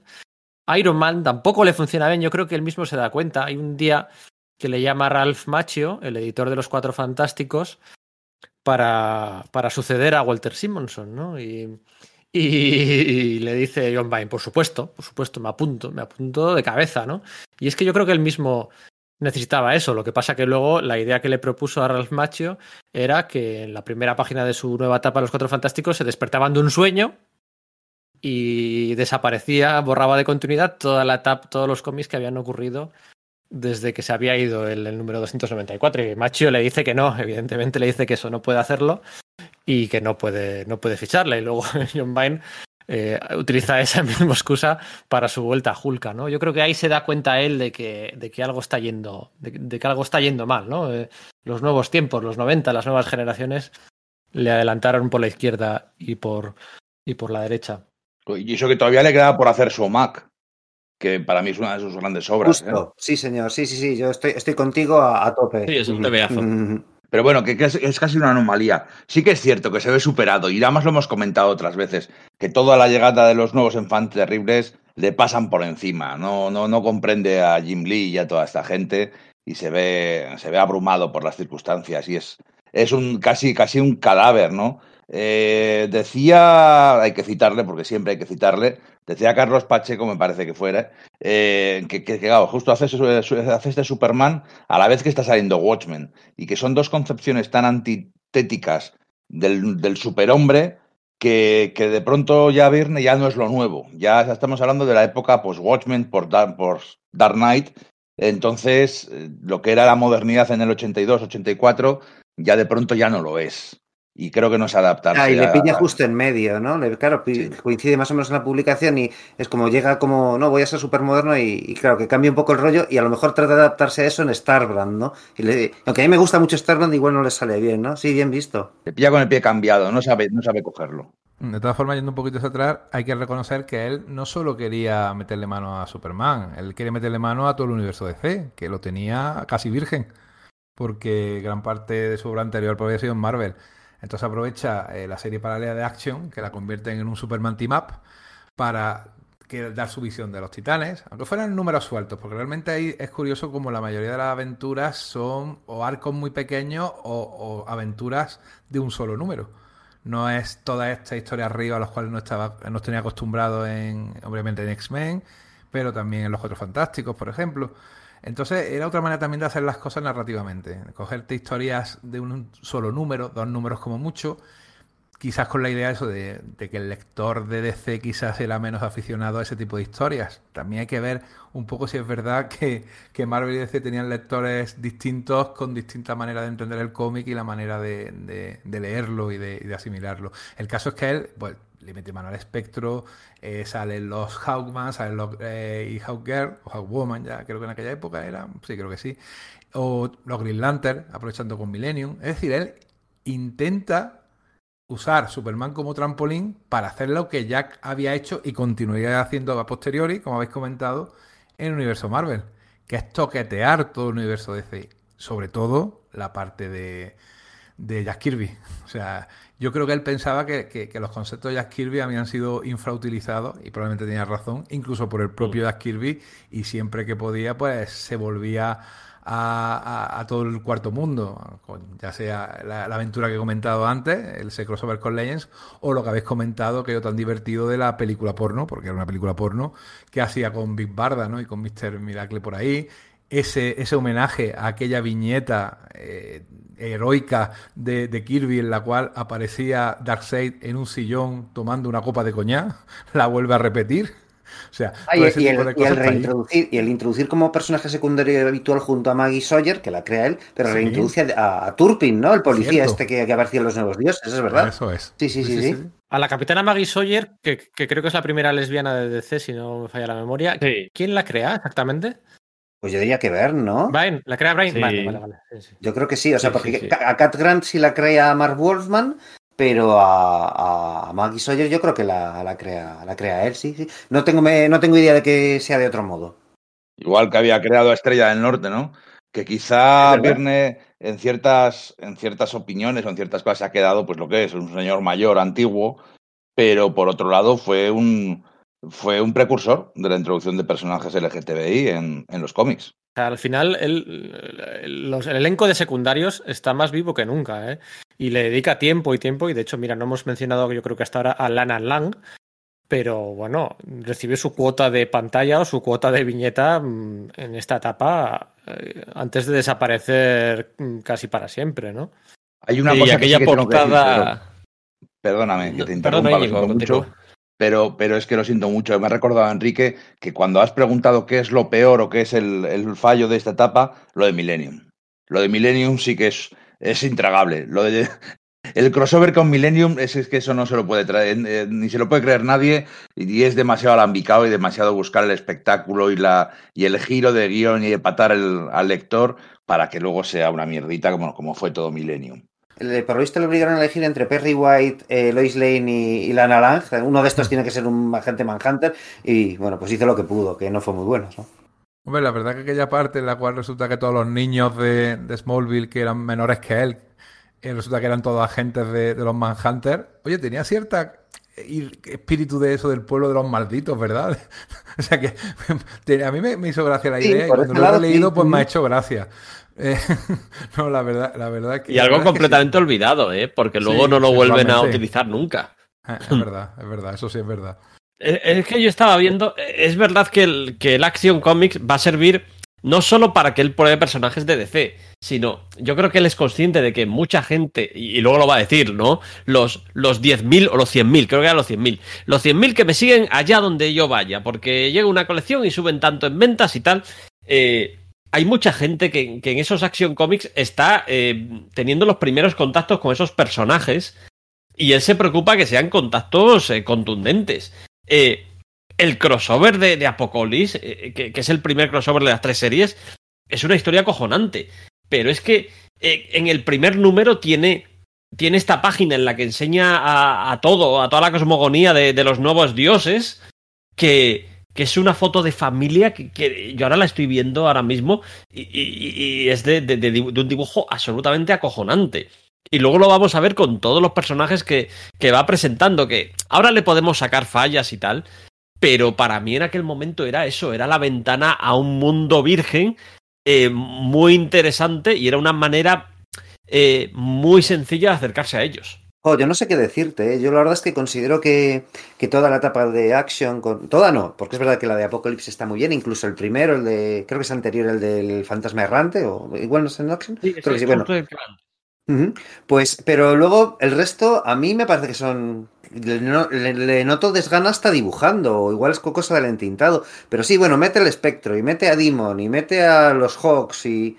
Pero me parece que son historias no es ya que tengan naturaleza autoconclusiva y que eso sea un pues claro que tenga ciertas limitaciones sino que no no creo que deben funcionar bien. Lo de los metal mentales me, de nuevo me suenan demasiado silver y es ahí donde eh, y, claro está contraviniendo a su propia propuesta. No sé no yo a mí no digo en su momento eh, no te hablo de ahora. Digo yo leyéndolo en su día era como jo que guay me lo pillaba por las portadas pero luego los TVOs me me dejaron ciertos mal sabor de boca eh de verdad que sí lo, que comentas del, del, autoconclusivo, sí es verdad que casi toda la etapa es autoconclusiva. Hay mucho, hay muy poco continuará, porque además su idea era que tú leyeras Superman, Action, Superman, Action, y para él era como una serie quincenal. Eso es, yo no, eso es, efectivamente, yo no hago distinción entre esta serie es la utilizada para el team map y esta otra serie es para su, su cara superheroica. No, no, yo no hago distinción. O sea, tan pronto en Superman de repente te podía salir la de un patrol con la peor formación de la historia de la Doom Patrol. Eh, mucho no te, cuidado. No, nada de. ah, coincido, era horrible. O te podía salir Green Lantern o te podía salir Uf. quien fuera y, y, era el Superman. O sea, no, no, para mí no hay esa, esa distinción, ¿no? Pero sí que intentó tocar todos los palos y todos los personajes.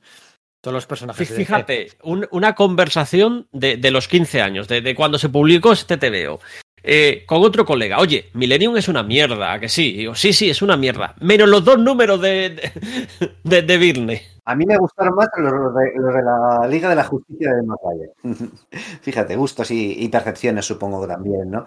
Eh, bueno, es verdad, lo que, es verdad que en Action Comics es donde hace esos números autoconclusivos, pero no deja de ser cierto que utiliza el resto del universo de DC. Y él también va haciendo más cosillas en DC. La de un patrón en concreto, pues se hace un anual ahí contando el origen y toda la leche para poner en marcha la serie que iba a hacer eh, Paul Cooper y tal. Y sí, sí se le ha interesado en tocar más cosas de, del universo DC. Bueno, no olvidemos que en Man of Steel eh, tiene ese encuentro con Batman, que quitando aparte el villano este, la urraca, que a mí no, solo oh. me ha gustado en la, en la oh. serie de animación aquella de Beware de Batman porque lo, lo, reinventan del todo, pero el encuentro entre los dos personajes me gustó mucho. Y no solamente por el rollo de que, no, ahora se llevan mal estos que eran amigos, que, joder, en el fondo ya lo acabamos de ver en, en el Dark Knight y tal, sino que realmente cómo está establecida la relación y luego eh, Dark Knight Over Metropolis yo creo que ya no es con él, ¿no? Pero alguna vez que aparecen por ahí con, pues, con la historia esta de vampiros que dices o la de Silver Banshee y tal, me gusta mucho cómo establece la nueva relación de entre Batman y Superman y de hecho es la que se ha heredado posteriormente. Mira, me voy a pelear, me voy a pelear con Sergio. Uno de los números que más me gustó en su momento, el Action Comics 597 que este era lo, lo, los invitados o las invitadas de este número era es el número de, de la portada esta eh, este truco ya lo había hecho en otras portadas de los Cuatro Fantásticos de te prometo que esta escena no la vas a ver en el interior que era eh, Superman separando a Lois y Lana que se estaban que se estaban sí. peleando es un número delicioso y fíjate es el número en que aprovecha todo lo que ha pasado en Millennium porque aparece eh, Lois Lane en en Smallville y es ah, cuando por fin sí, va sí. a comprender es cuando por fin va a comprender de verdad a Clark Kent. ¿Quién es Clark Kent? Y hay, hay un momento maravilloso en el que Lana le viene a decir, eh, quedan en un en el, en el típico dinner de estadounidense y, y, un diálogo de esos que se te quedan grabados para toda la vida. Que yo sé que tú has podido conocer a, a Clark en la ciudad súper sofisticada, pero en el fondo siempre ha sido un chico de Smallville. Sí, pero te da una cal y una de arena ese número, porque por ahí se sacan, que, que, como se encuentra Superman hablando con Lana Lang Lois, salen los padres de, Clark y dicen, no, es que fíjate, es que Superman lo, lo criamos nosotros y se crió como un hermano de Clark y tal, y se vuelve a montar una, eh, una movida súper alambicada para esa simplicidad tan maravillosa que tenía, que es como, no, claro, la gente no piensa que Superman sea, tenga una identidad de superhéroe, que es lo que le distingue de los superhéroes de la Golden Age, por eso lo queremos tanto, ¿no? Así para, para el gran público, de hecho se hacía coñas con ello en la Liga de la Justicia, ¿no? Que se apa- aparecían como recortes de periódico en plan de separados al nacer y venían varias personalidades, una de ellas Clark Kent y Superman, en plan de todo el mundo se da cuenta de que son muy parecidos, pero lo que pasa es que nadie cree que, que sean la misma persona, sino que es una casualidad, ¿no? Que eso Pero también es lleva como unos- si uno se parece a Messi. O sea, nadie piensa que Claro. Messi tenga una identidad secreta. ese rollo, ¿no? Entonces, cuando, en- eh, cuando en ese número coge y, Fíjate- y se saca eso de que los padres de Clark le cuentan esto a Lois, ¡ah! yo creo que chirría, ¿no? Sí, sí, sí. Lo hace. Fíjate cómo funciona la memoria, que yo me acordaba del diálogo de Lois y Lana, pero no me acordaba en absoluto de esto que, que me Yo está no recordaba recordando. hasta la relectura. Yo también tengo ese superpoder de que, Claro. que olvido lo malo, no sé, pero al releerlo lo- Mm. me, me ha parecido que, que se le ven los hilos, no sé, no ahí no, no está fino, no, no, no, no sabe cómo. Bueno, es que no, no era una situación fácil de la que salir, es cierto, pero no creo que sea la, la mejor de las maneras. Hablando de estar fino o no estar fino, hemos analizado pues, diversos eh, apartados de la etapa de John Main. El apartado gráfico. ¿Vale? Más allá del meme, de. Más allá de esto es un meme ya, ¿no? De la, digamos, mm, economía en trazo de John Byrne. ¿Qué nota le ponéis o cómo la definís o cómo la recordáis o cómo la en tintador le queda mejor?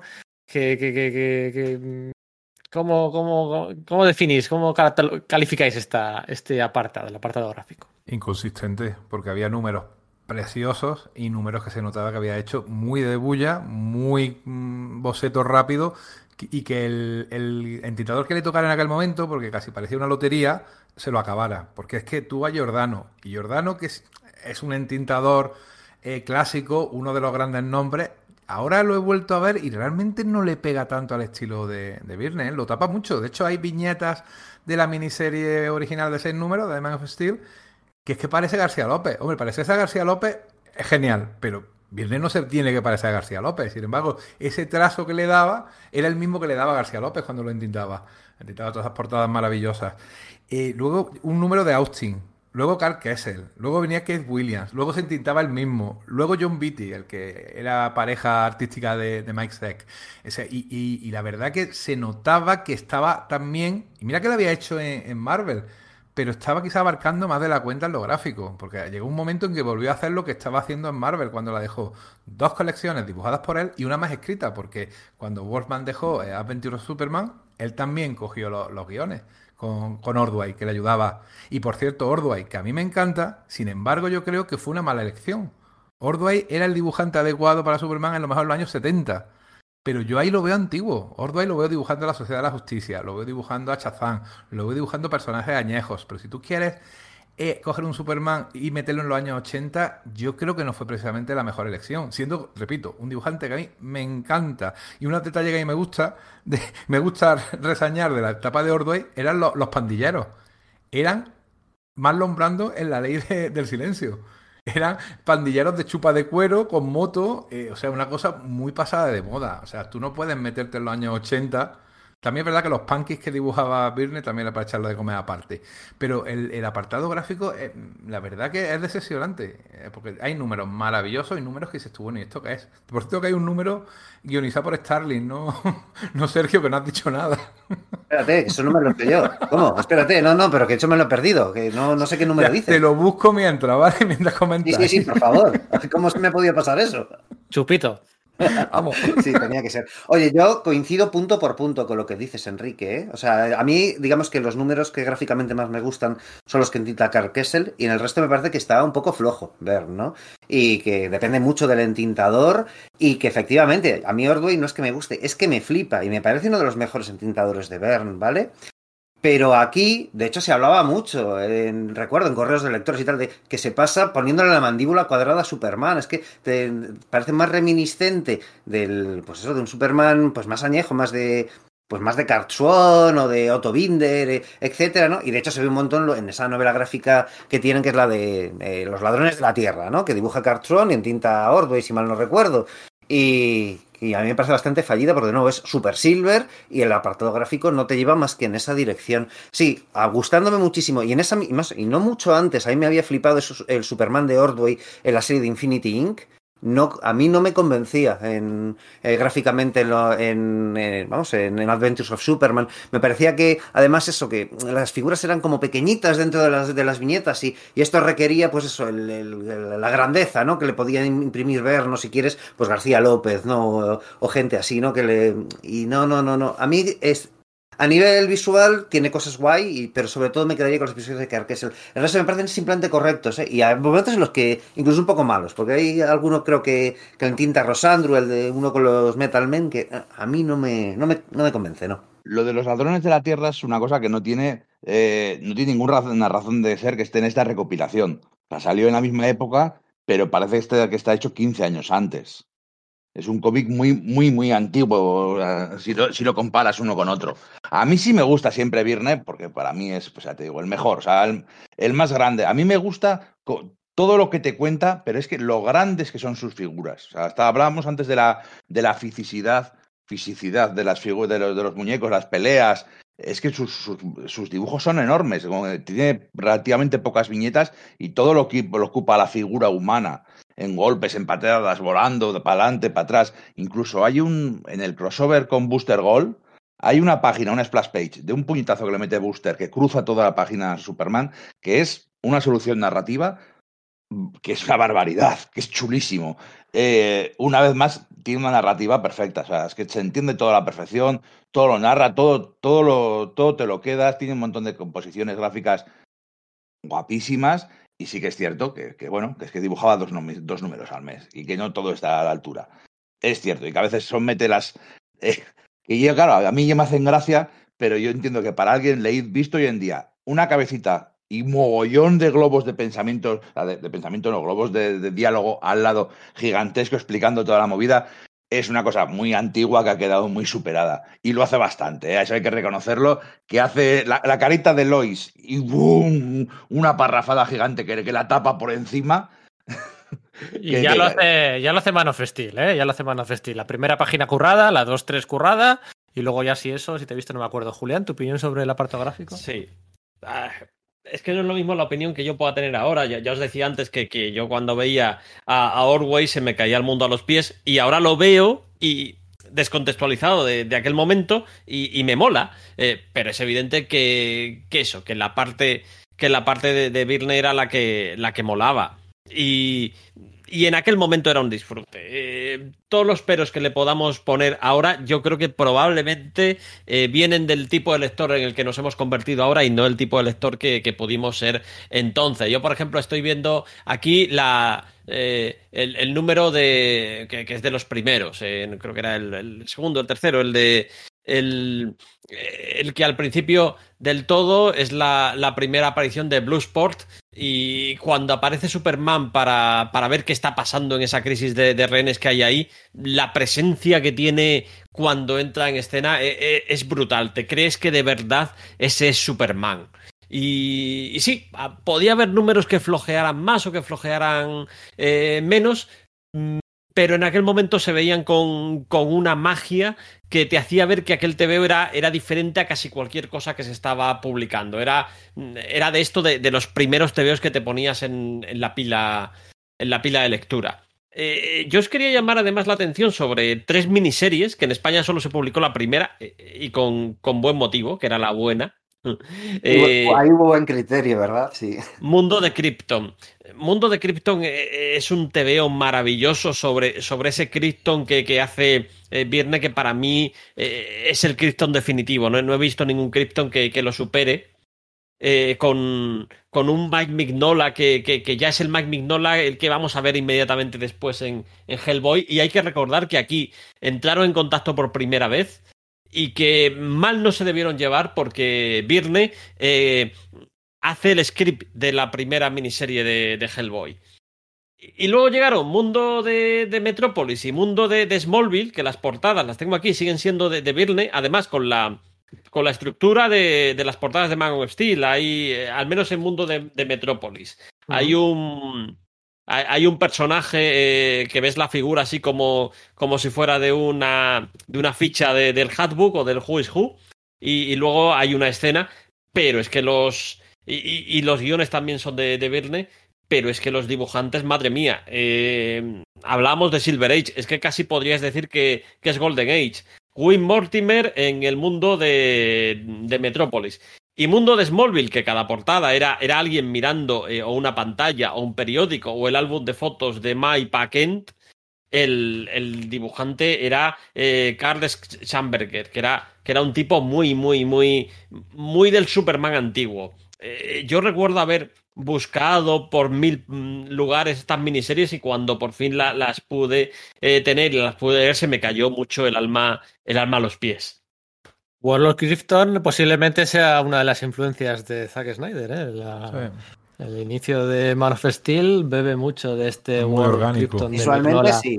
Sí, y, sí. De, y de Mine, ¿eh? eso es innegable. Y se nos está olvidando decir, bueno, quizás lo hemos dado por hecho, no lo sé, que toda esta etapa de, de Superman, de John el, el, bueno, pues el World, World Krypton visualmente, Man of Steel y los primeros números están siendo recopilados actualmente de nuevo por ECC Ediciones en cuatro volúmenes. El primero ya está disponible, creo que no sé si se llegó a agotar o no sé qué pasó en febrero.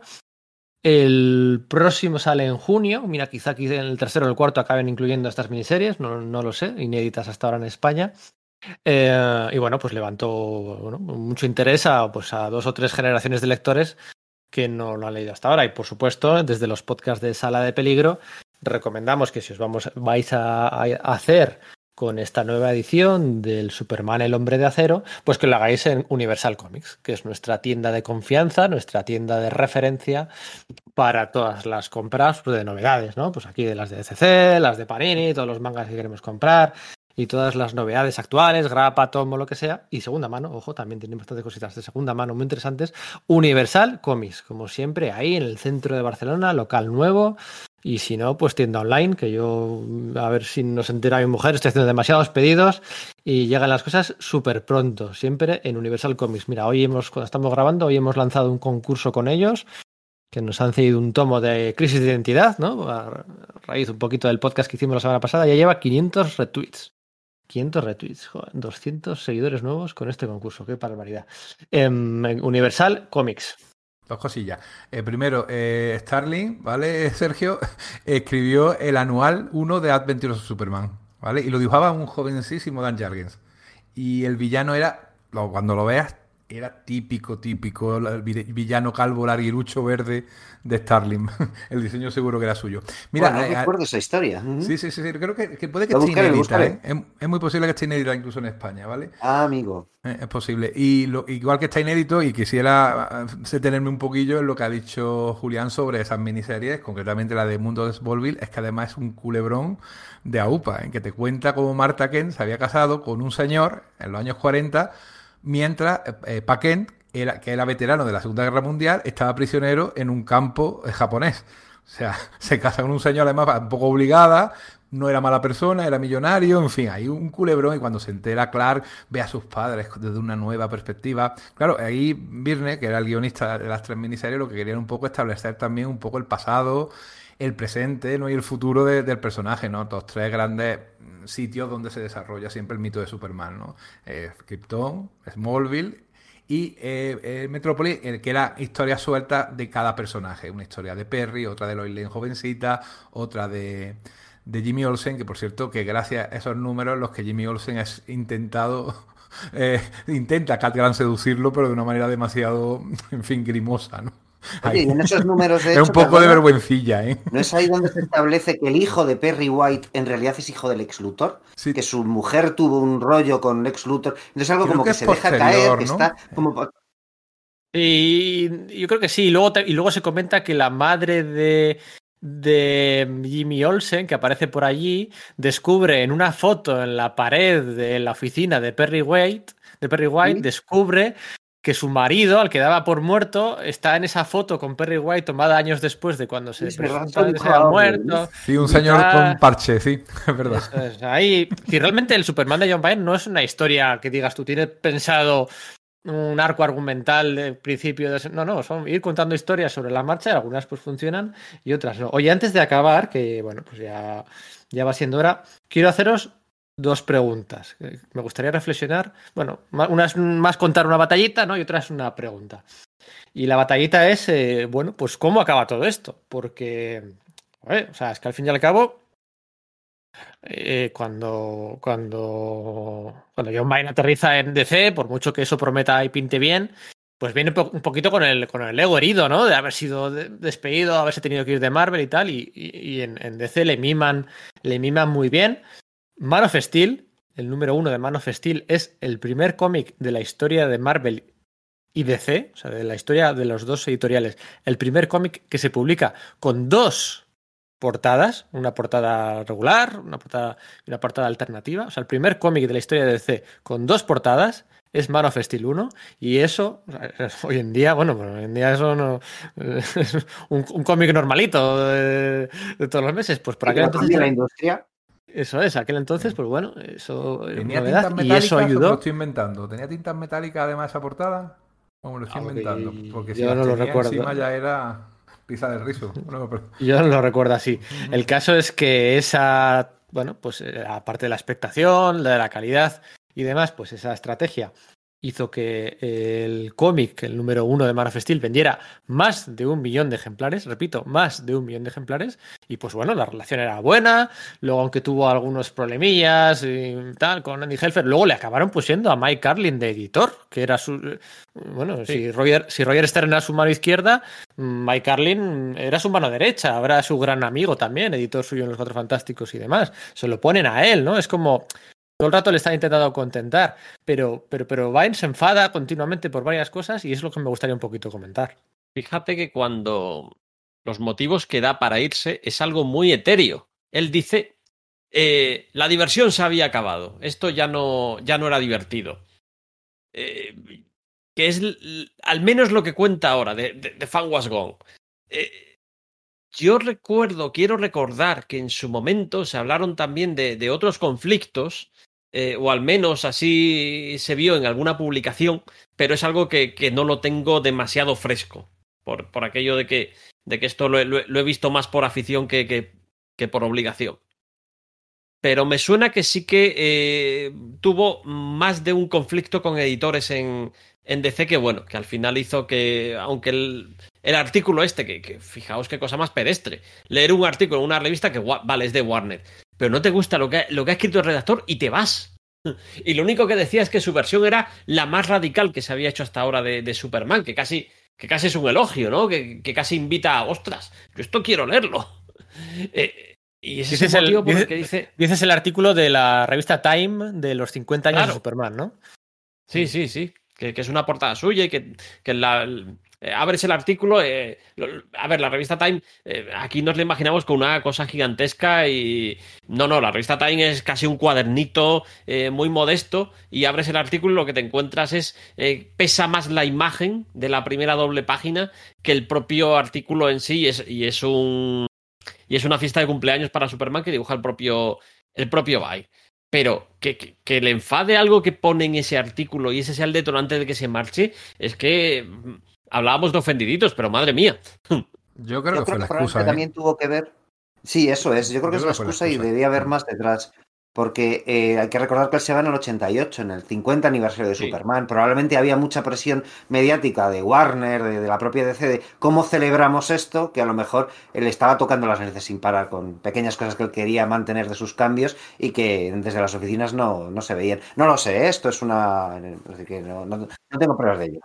También comentó que, bueno, que le molestaba sobremanera que todo el merchandising, pues, típicas fiamberas, mochilas, pósters, tal, que salía por aquel entonces, Ya No seguía siendo de García López, ¿no? seguía siendo de García López, que no era su versión. Eh, "Ah, es que DC no me apoya, ¿no? O sea, tío, te han puesto a Mike Carlin. Te ponen a René tal. Eh, Bueno, pues tienes todo lo que quieres, te dejan hacer todo lo que quieres. Y bueno, pues aún así, eh, eso, la diversión se había acabado.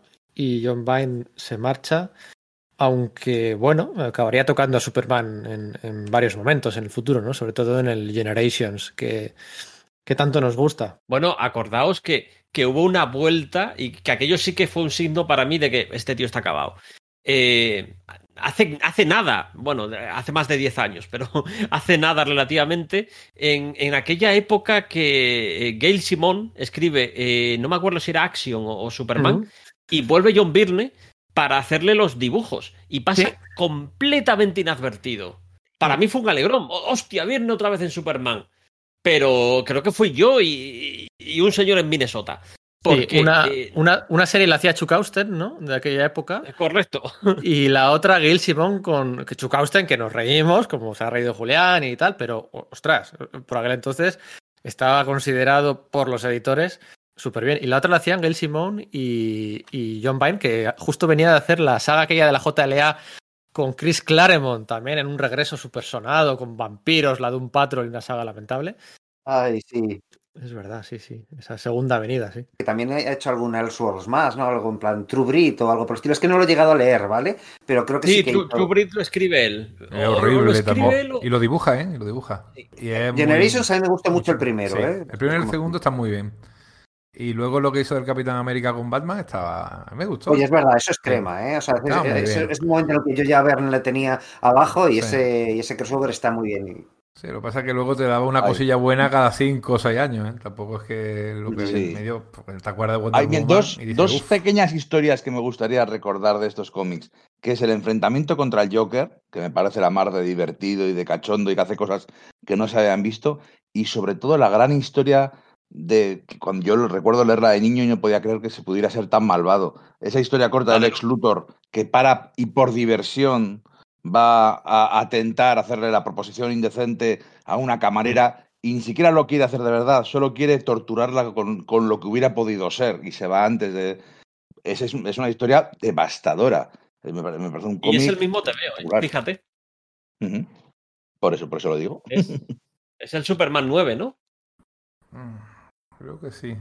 Sí, pero es curioso que diga eso porque además la versión de Luthor no solamente es un empresario malvado, porque claro, en los años 30 el mal era la ciencia y en los 80 el mal es el capital. Vale, perfecto. Es que era además un womanizer, era todo su personal son mujeres y las trata como un Weinstein. O sea, qué bien retrata al mogul de las finanzas y al productor y a, y a todo este tipo de gente que ahora ha salido en los últimos años sus miserias estaba ya el- eh, hace treinta y pico años. Y, y- y claro, no es casualidad que cuando coge ese personaje James Hartnell y hace la biografía no autorizada del ex Luthor con Eduardo Barreto, que es una historia magnífica, que cuenta eso, la historia del Luthor, utiliza una parodia de la portada del libro de Donald Trump. El del arte de, Sí, de la negociación. ¿no? Exactamente. O sea, que, que, eh, iban, iban a muerte, ¿eh? Es curioso, pero como iban hacia un tipo de persona muy concreta cuyas re- mm, reales maldades hemos visto en los últimos años. O sea, que, que ahí fueron proféticos. Pero meter política en los cómics es algo nuevo. Sí, tiene mucho de Sí, sí, Harvey, sí. Wi- Harvey Weinstein, ¿no? Eh, eh, última pregunta. Mm, Cerramos ya la etapa de John Byrne. Y me gustaría, bueno, esto no no es el podcast para hablar de Superman en los años 90, pero sí que me gustaría que, bueno, pues eh, me comentarais cómo recordáis vosotros estos, estos siguientes años, años post John Byrne, con, con Roger Stern firmando 100 números. 100 números, o sea, 100 números. Entre el número 600 y el número 700 de, de mm, Action Comics se los casca Roger Stern. Estaba por ahí Luis Simonson, John Bogdanove, Dan Jurgens y compañía, como recordáis esta, esta, bueno, pues esta, esta etapa después de John Byrne. Y Hombre, esa- George Pérez. Sí, Jos Pérez, también, efectivamente, Jos Pérez. A ver si eso, esa etapa estaba muy interesante, ¿eh? a ver si, no, no sé yo. Además recupera ahí a, a- a Brainiac, lo hace de verdad, ¿no? Es como que me da la impresión de que Bern no quería recuperar a Brainiac porque le parecía demasiado Silver, a pesar de que él mismo se estaba poniendo palos en las ruedas metiendo cosas Silver, y es George Pérez el que además utilizando a Metallo, que en el fondo tenía una apariencia similar a, a aquella reconstrucción que habían hecho Jill Kane y, y Mark Wolfman de, de Brainiac justo antes de, bueno, pues eso, de Crisis y tal, pues lo, lo reinstaura, ¿no? Un poco, un poco del todo, ¿no? Sí, no sé, o sea, a mí, a mí me gustó mucho. Este. Yo, yo, yo lo he dicho, yo empecé a comprar cómics de Superman asiduamente y después de que Verne se fuese, ojo, continué haciéndolo, ¿eh? Y me gustaron mucho todas las sagas, todo lo de lo de Gangbuster, lo de cómo, bueno, pues la, la Supergirl del universo de bolsillo llega a nuestro mundo y se transforma primero en una especie de Superman. A mí, yo lo recuerdo muy, muy, muy, muy bien. Y, e incluso la, la, saga de la muerte de Superman me gustó, no tanto por la muerte, sino por lo posterior, ¿no? El reinado del superhombre. Pero sobre todo creo que es ahí donde se nota que sí que Byrne marcó al personaje, porque seguía siendo esa misma persona, ¿vale? Que era una persona distinta al, al Superman de la Silver Age, al justo anterior al que cerró Alan Moore. Es que va a ser el mismo personaje prácticamente hasta hasta Jeff Loeb. Incluso cuando Jeff Loeb rehace la continuidad, sigue siendo el mismo personaje, solo que le has cambiado elementos de. Eso es, pero la personalidad, lo, lo, intrínseco de cómo, cómo qué le hace funcionar al personaje, cómo piensa, cómo siente, eso continuamos teniéndolo heredado y, y es lo, quizás su es gran es, aportación. Es, ¿no? es, que es la definición de Superman. Eso es, es pero el lo, Superman que hemos visto desde entonces en, en las series de televisión. O sea, el legado de, de Byrne, lo que consideramos eh, Superman es ese. Es que sí, de verdad cambió para siempre a Superman. E incluso, digo, que llegan los nuevos 52, intentan dos interpretaciones muy diferentes de Superman, tanto Morrison como la, la versión actual que, que, de los nuevos 52, y las dos acaban fracasando y aquí tienen, tienen que volver a, a, ese Superman, que ahora ya es padre, ¿no? Pero sigue siendo ese mismo Superman. Al final, la fuerza del personaje se acaba imponiendo. Sí, sí, cuando Bendis coge al personaje, fíjate, que le gusta ignorar lo anterior, pues lo que hace efectivamente es coger otra vez a Superman de, de tal, tal cual, hacer eso padre como has dicho tú, pero incluso físicamente, tal y como lo dibuja Ivan Reis, es que es el mismo. O sea, que, que son 35 años, salvo esa pequeña etapa de Morrison, que casi ya nadie se acuerda y que cuando piensa en ella dice, esto no ha pasado.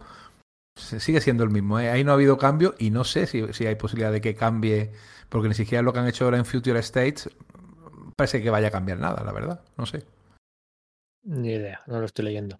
Eh, ¿Qué ibas a decir, Julián, de estos años No, 90? fijaros, fijaros un, un, detalle, que es que eh, a, a Virne le, su le, sucede un tipo como, como Roger Stern, que es muy amigo suyo, y, y, también alguien que es un dibujante que a mí siempre me ha parecido muy poco apreciado como Kerry Gamil, pero que, que no sé, mola, mola bastante. Y la, la, primera saga que hace, la del Superman exiliado, que, que es un poco. Eh, Esther la hace para, para reconectar con, con, la parte kryptoniana, y, y, es una saga grandiosa.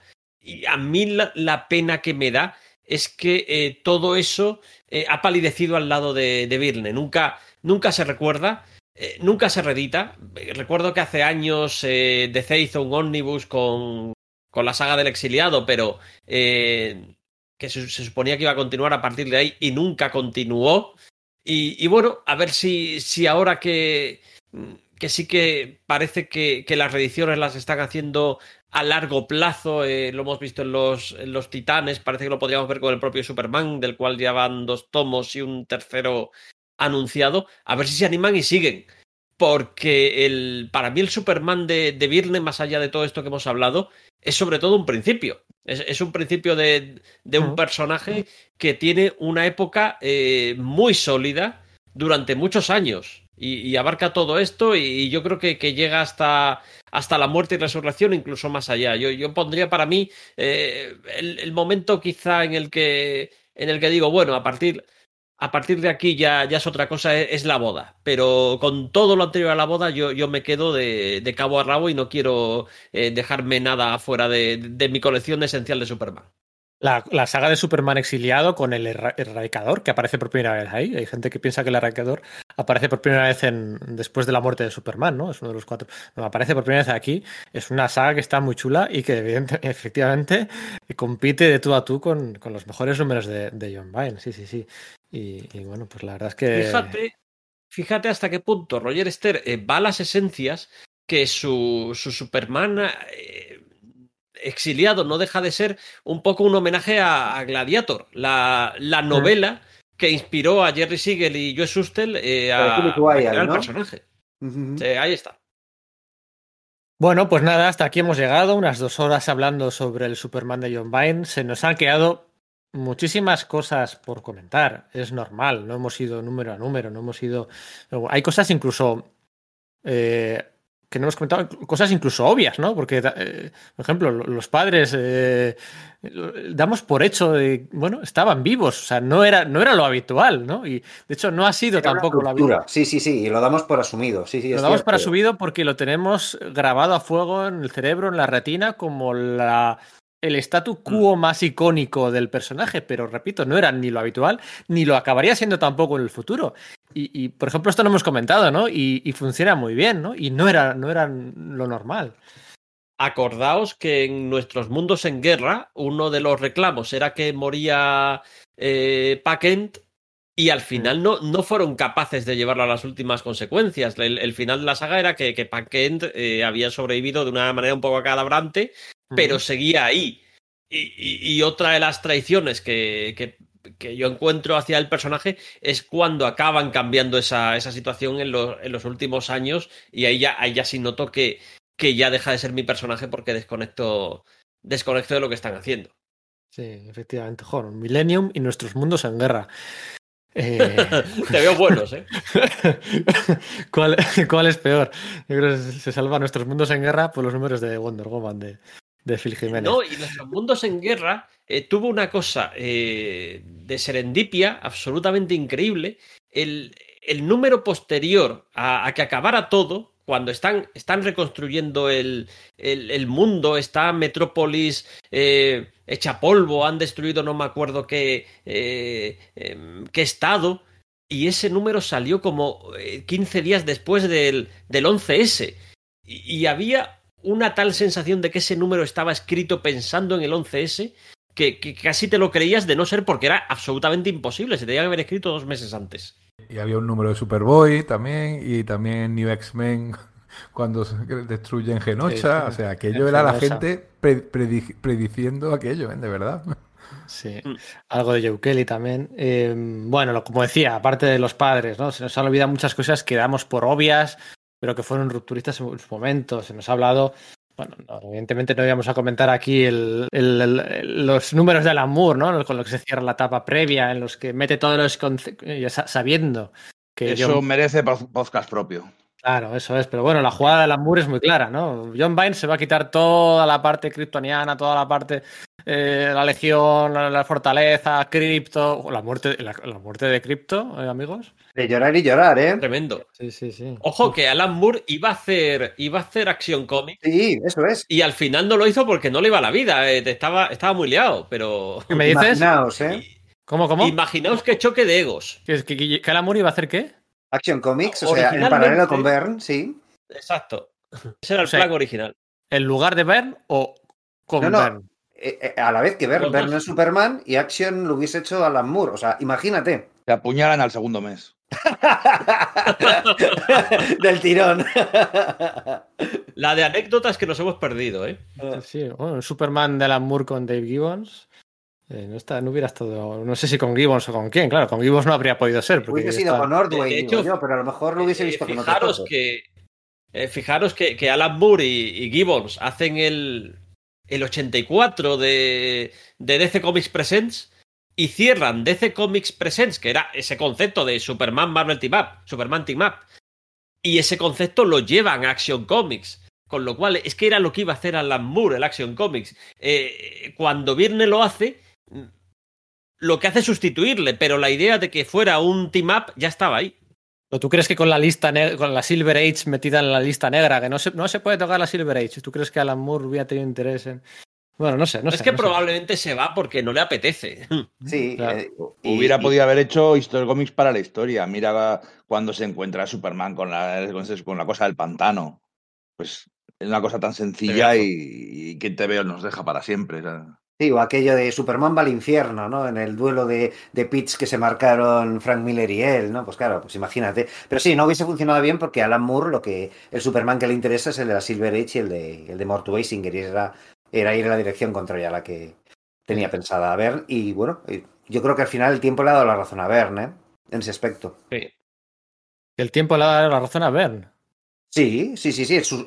A nivel de caracterización de Superman, sí. Ah, sí, pero de Lore ver, no. Eh, no, no, de Lore no. Hemos, de... hemos tenido el, el, Superman de Alan Moore, lo que pasa es que se llama Supreme, pero. Sí, eso es. sí, Sí, sí, sí. Y el Mr. Majestic de Joe Kelly al final de siglo. Eh, estaban Alan Moore haciendo Supreme con una legión de dibujantes y Joe Kelly y Ed McGuinness haciendo Mr. Majestic. Mientras el personaje oficial, pues languidecía. Languidecía los finales de los 90 que no, no conseguía llegar al nuevo siglo hasta que le pese quien le pese llegó Jeff Loeb. Bueno, pues nada, lo vamos a dejar aquí. Se quedan muchas cosas en el tintero, eh, que podrían dedicarse podcasts propios, desde el World of Krypton hasta lo que decíamos del amor y muchos detalles por comentar y por estatuas que, que, que, que levantar dedicadas a muchos de esos autores. Pero lo vamos a dejar aquí. Yo me lo he pasado muy bien. No es un podcast mmm, que en principio para mí eh, tenga mucha nostalgia, pero espero que vosotros os lo hayáis pasado bien. Wow, ha sido genial y, y, desempolvar los TVOs ha sido, ha sido una maravilla. Me, fijaos, lo que hablábamos antes del, del, momento ese, el que os comentaba de Royce Lane, tiene una frase muy chula cuando le lleva a su casa y, y Lois le dice, pero ¿usted sabe dónde vivo? Por supuesto, sé dónde vive todo el mundo.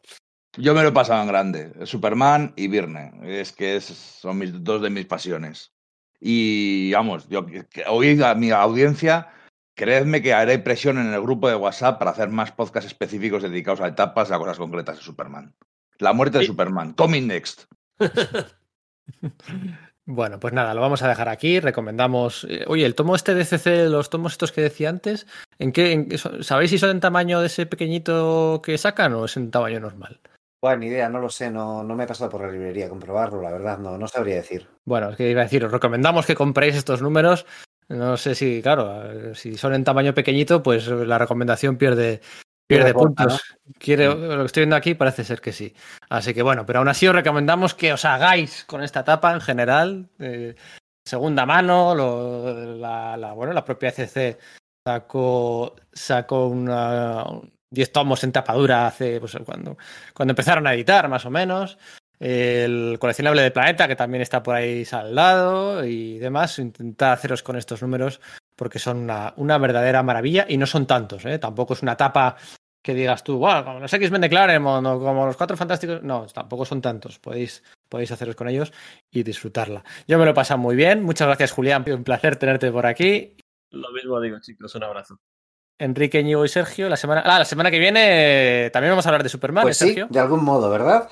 De algún modo, desde la acera de enfrente y, y bueno, pues una, una versión distinta de Superman, una versión distinta. Sí, otro, sí. otro podcast que también probablemente disfrute muchísimo grabando, siempre, pues siempre lo hago, siempre lo digo y parece el topicazo, pero eh, creo que ese en concreto me va a gustar mucho. Por lo menos espero que esté al nivel de este, porque de verdad que lo he disfrutado muchísimo. No me he podido releer todos los tebeos con la pasión y el detenimiento que hubiese querido. Pero el poder hacerle por lo menos una pasada por encima y el estar aquí con, con todos vosotros, de verdad que, que, lo he disfrutado muchísimo. Así que muchas gracias, caballeros. Que nos reímos de los calzoncillos rojos por fuera de Superman, pero el calzoncillo metálico XL de Hyperion dorado también, también tiene tela, sí, también sí, tiene sí. tela, ¿eh? o sea, el primer uniforme de Hyperion hasta que le ponen las mallas rojas, el primer uniforme es, es, es, es tirando a lamentable. Julián, Íñigo, Enrique, Sergio, muchas gracias y nos seguimos escuchando y leyendo.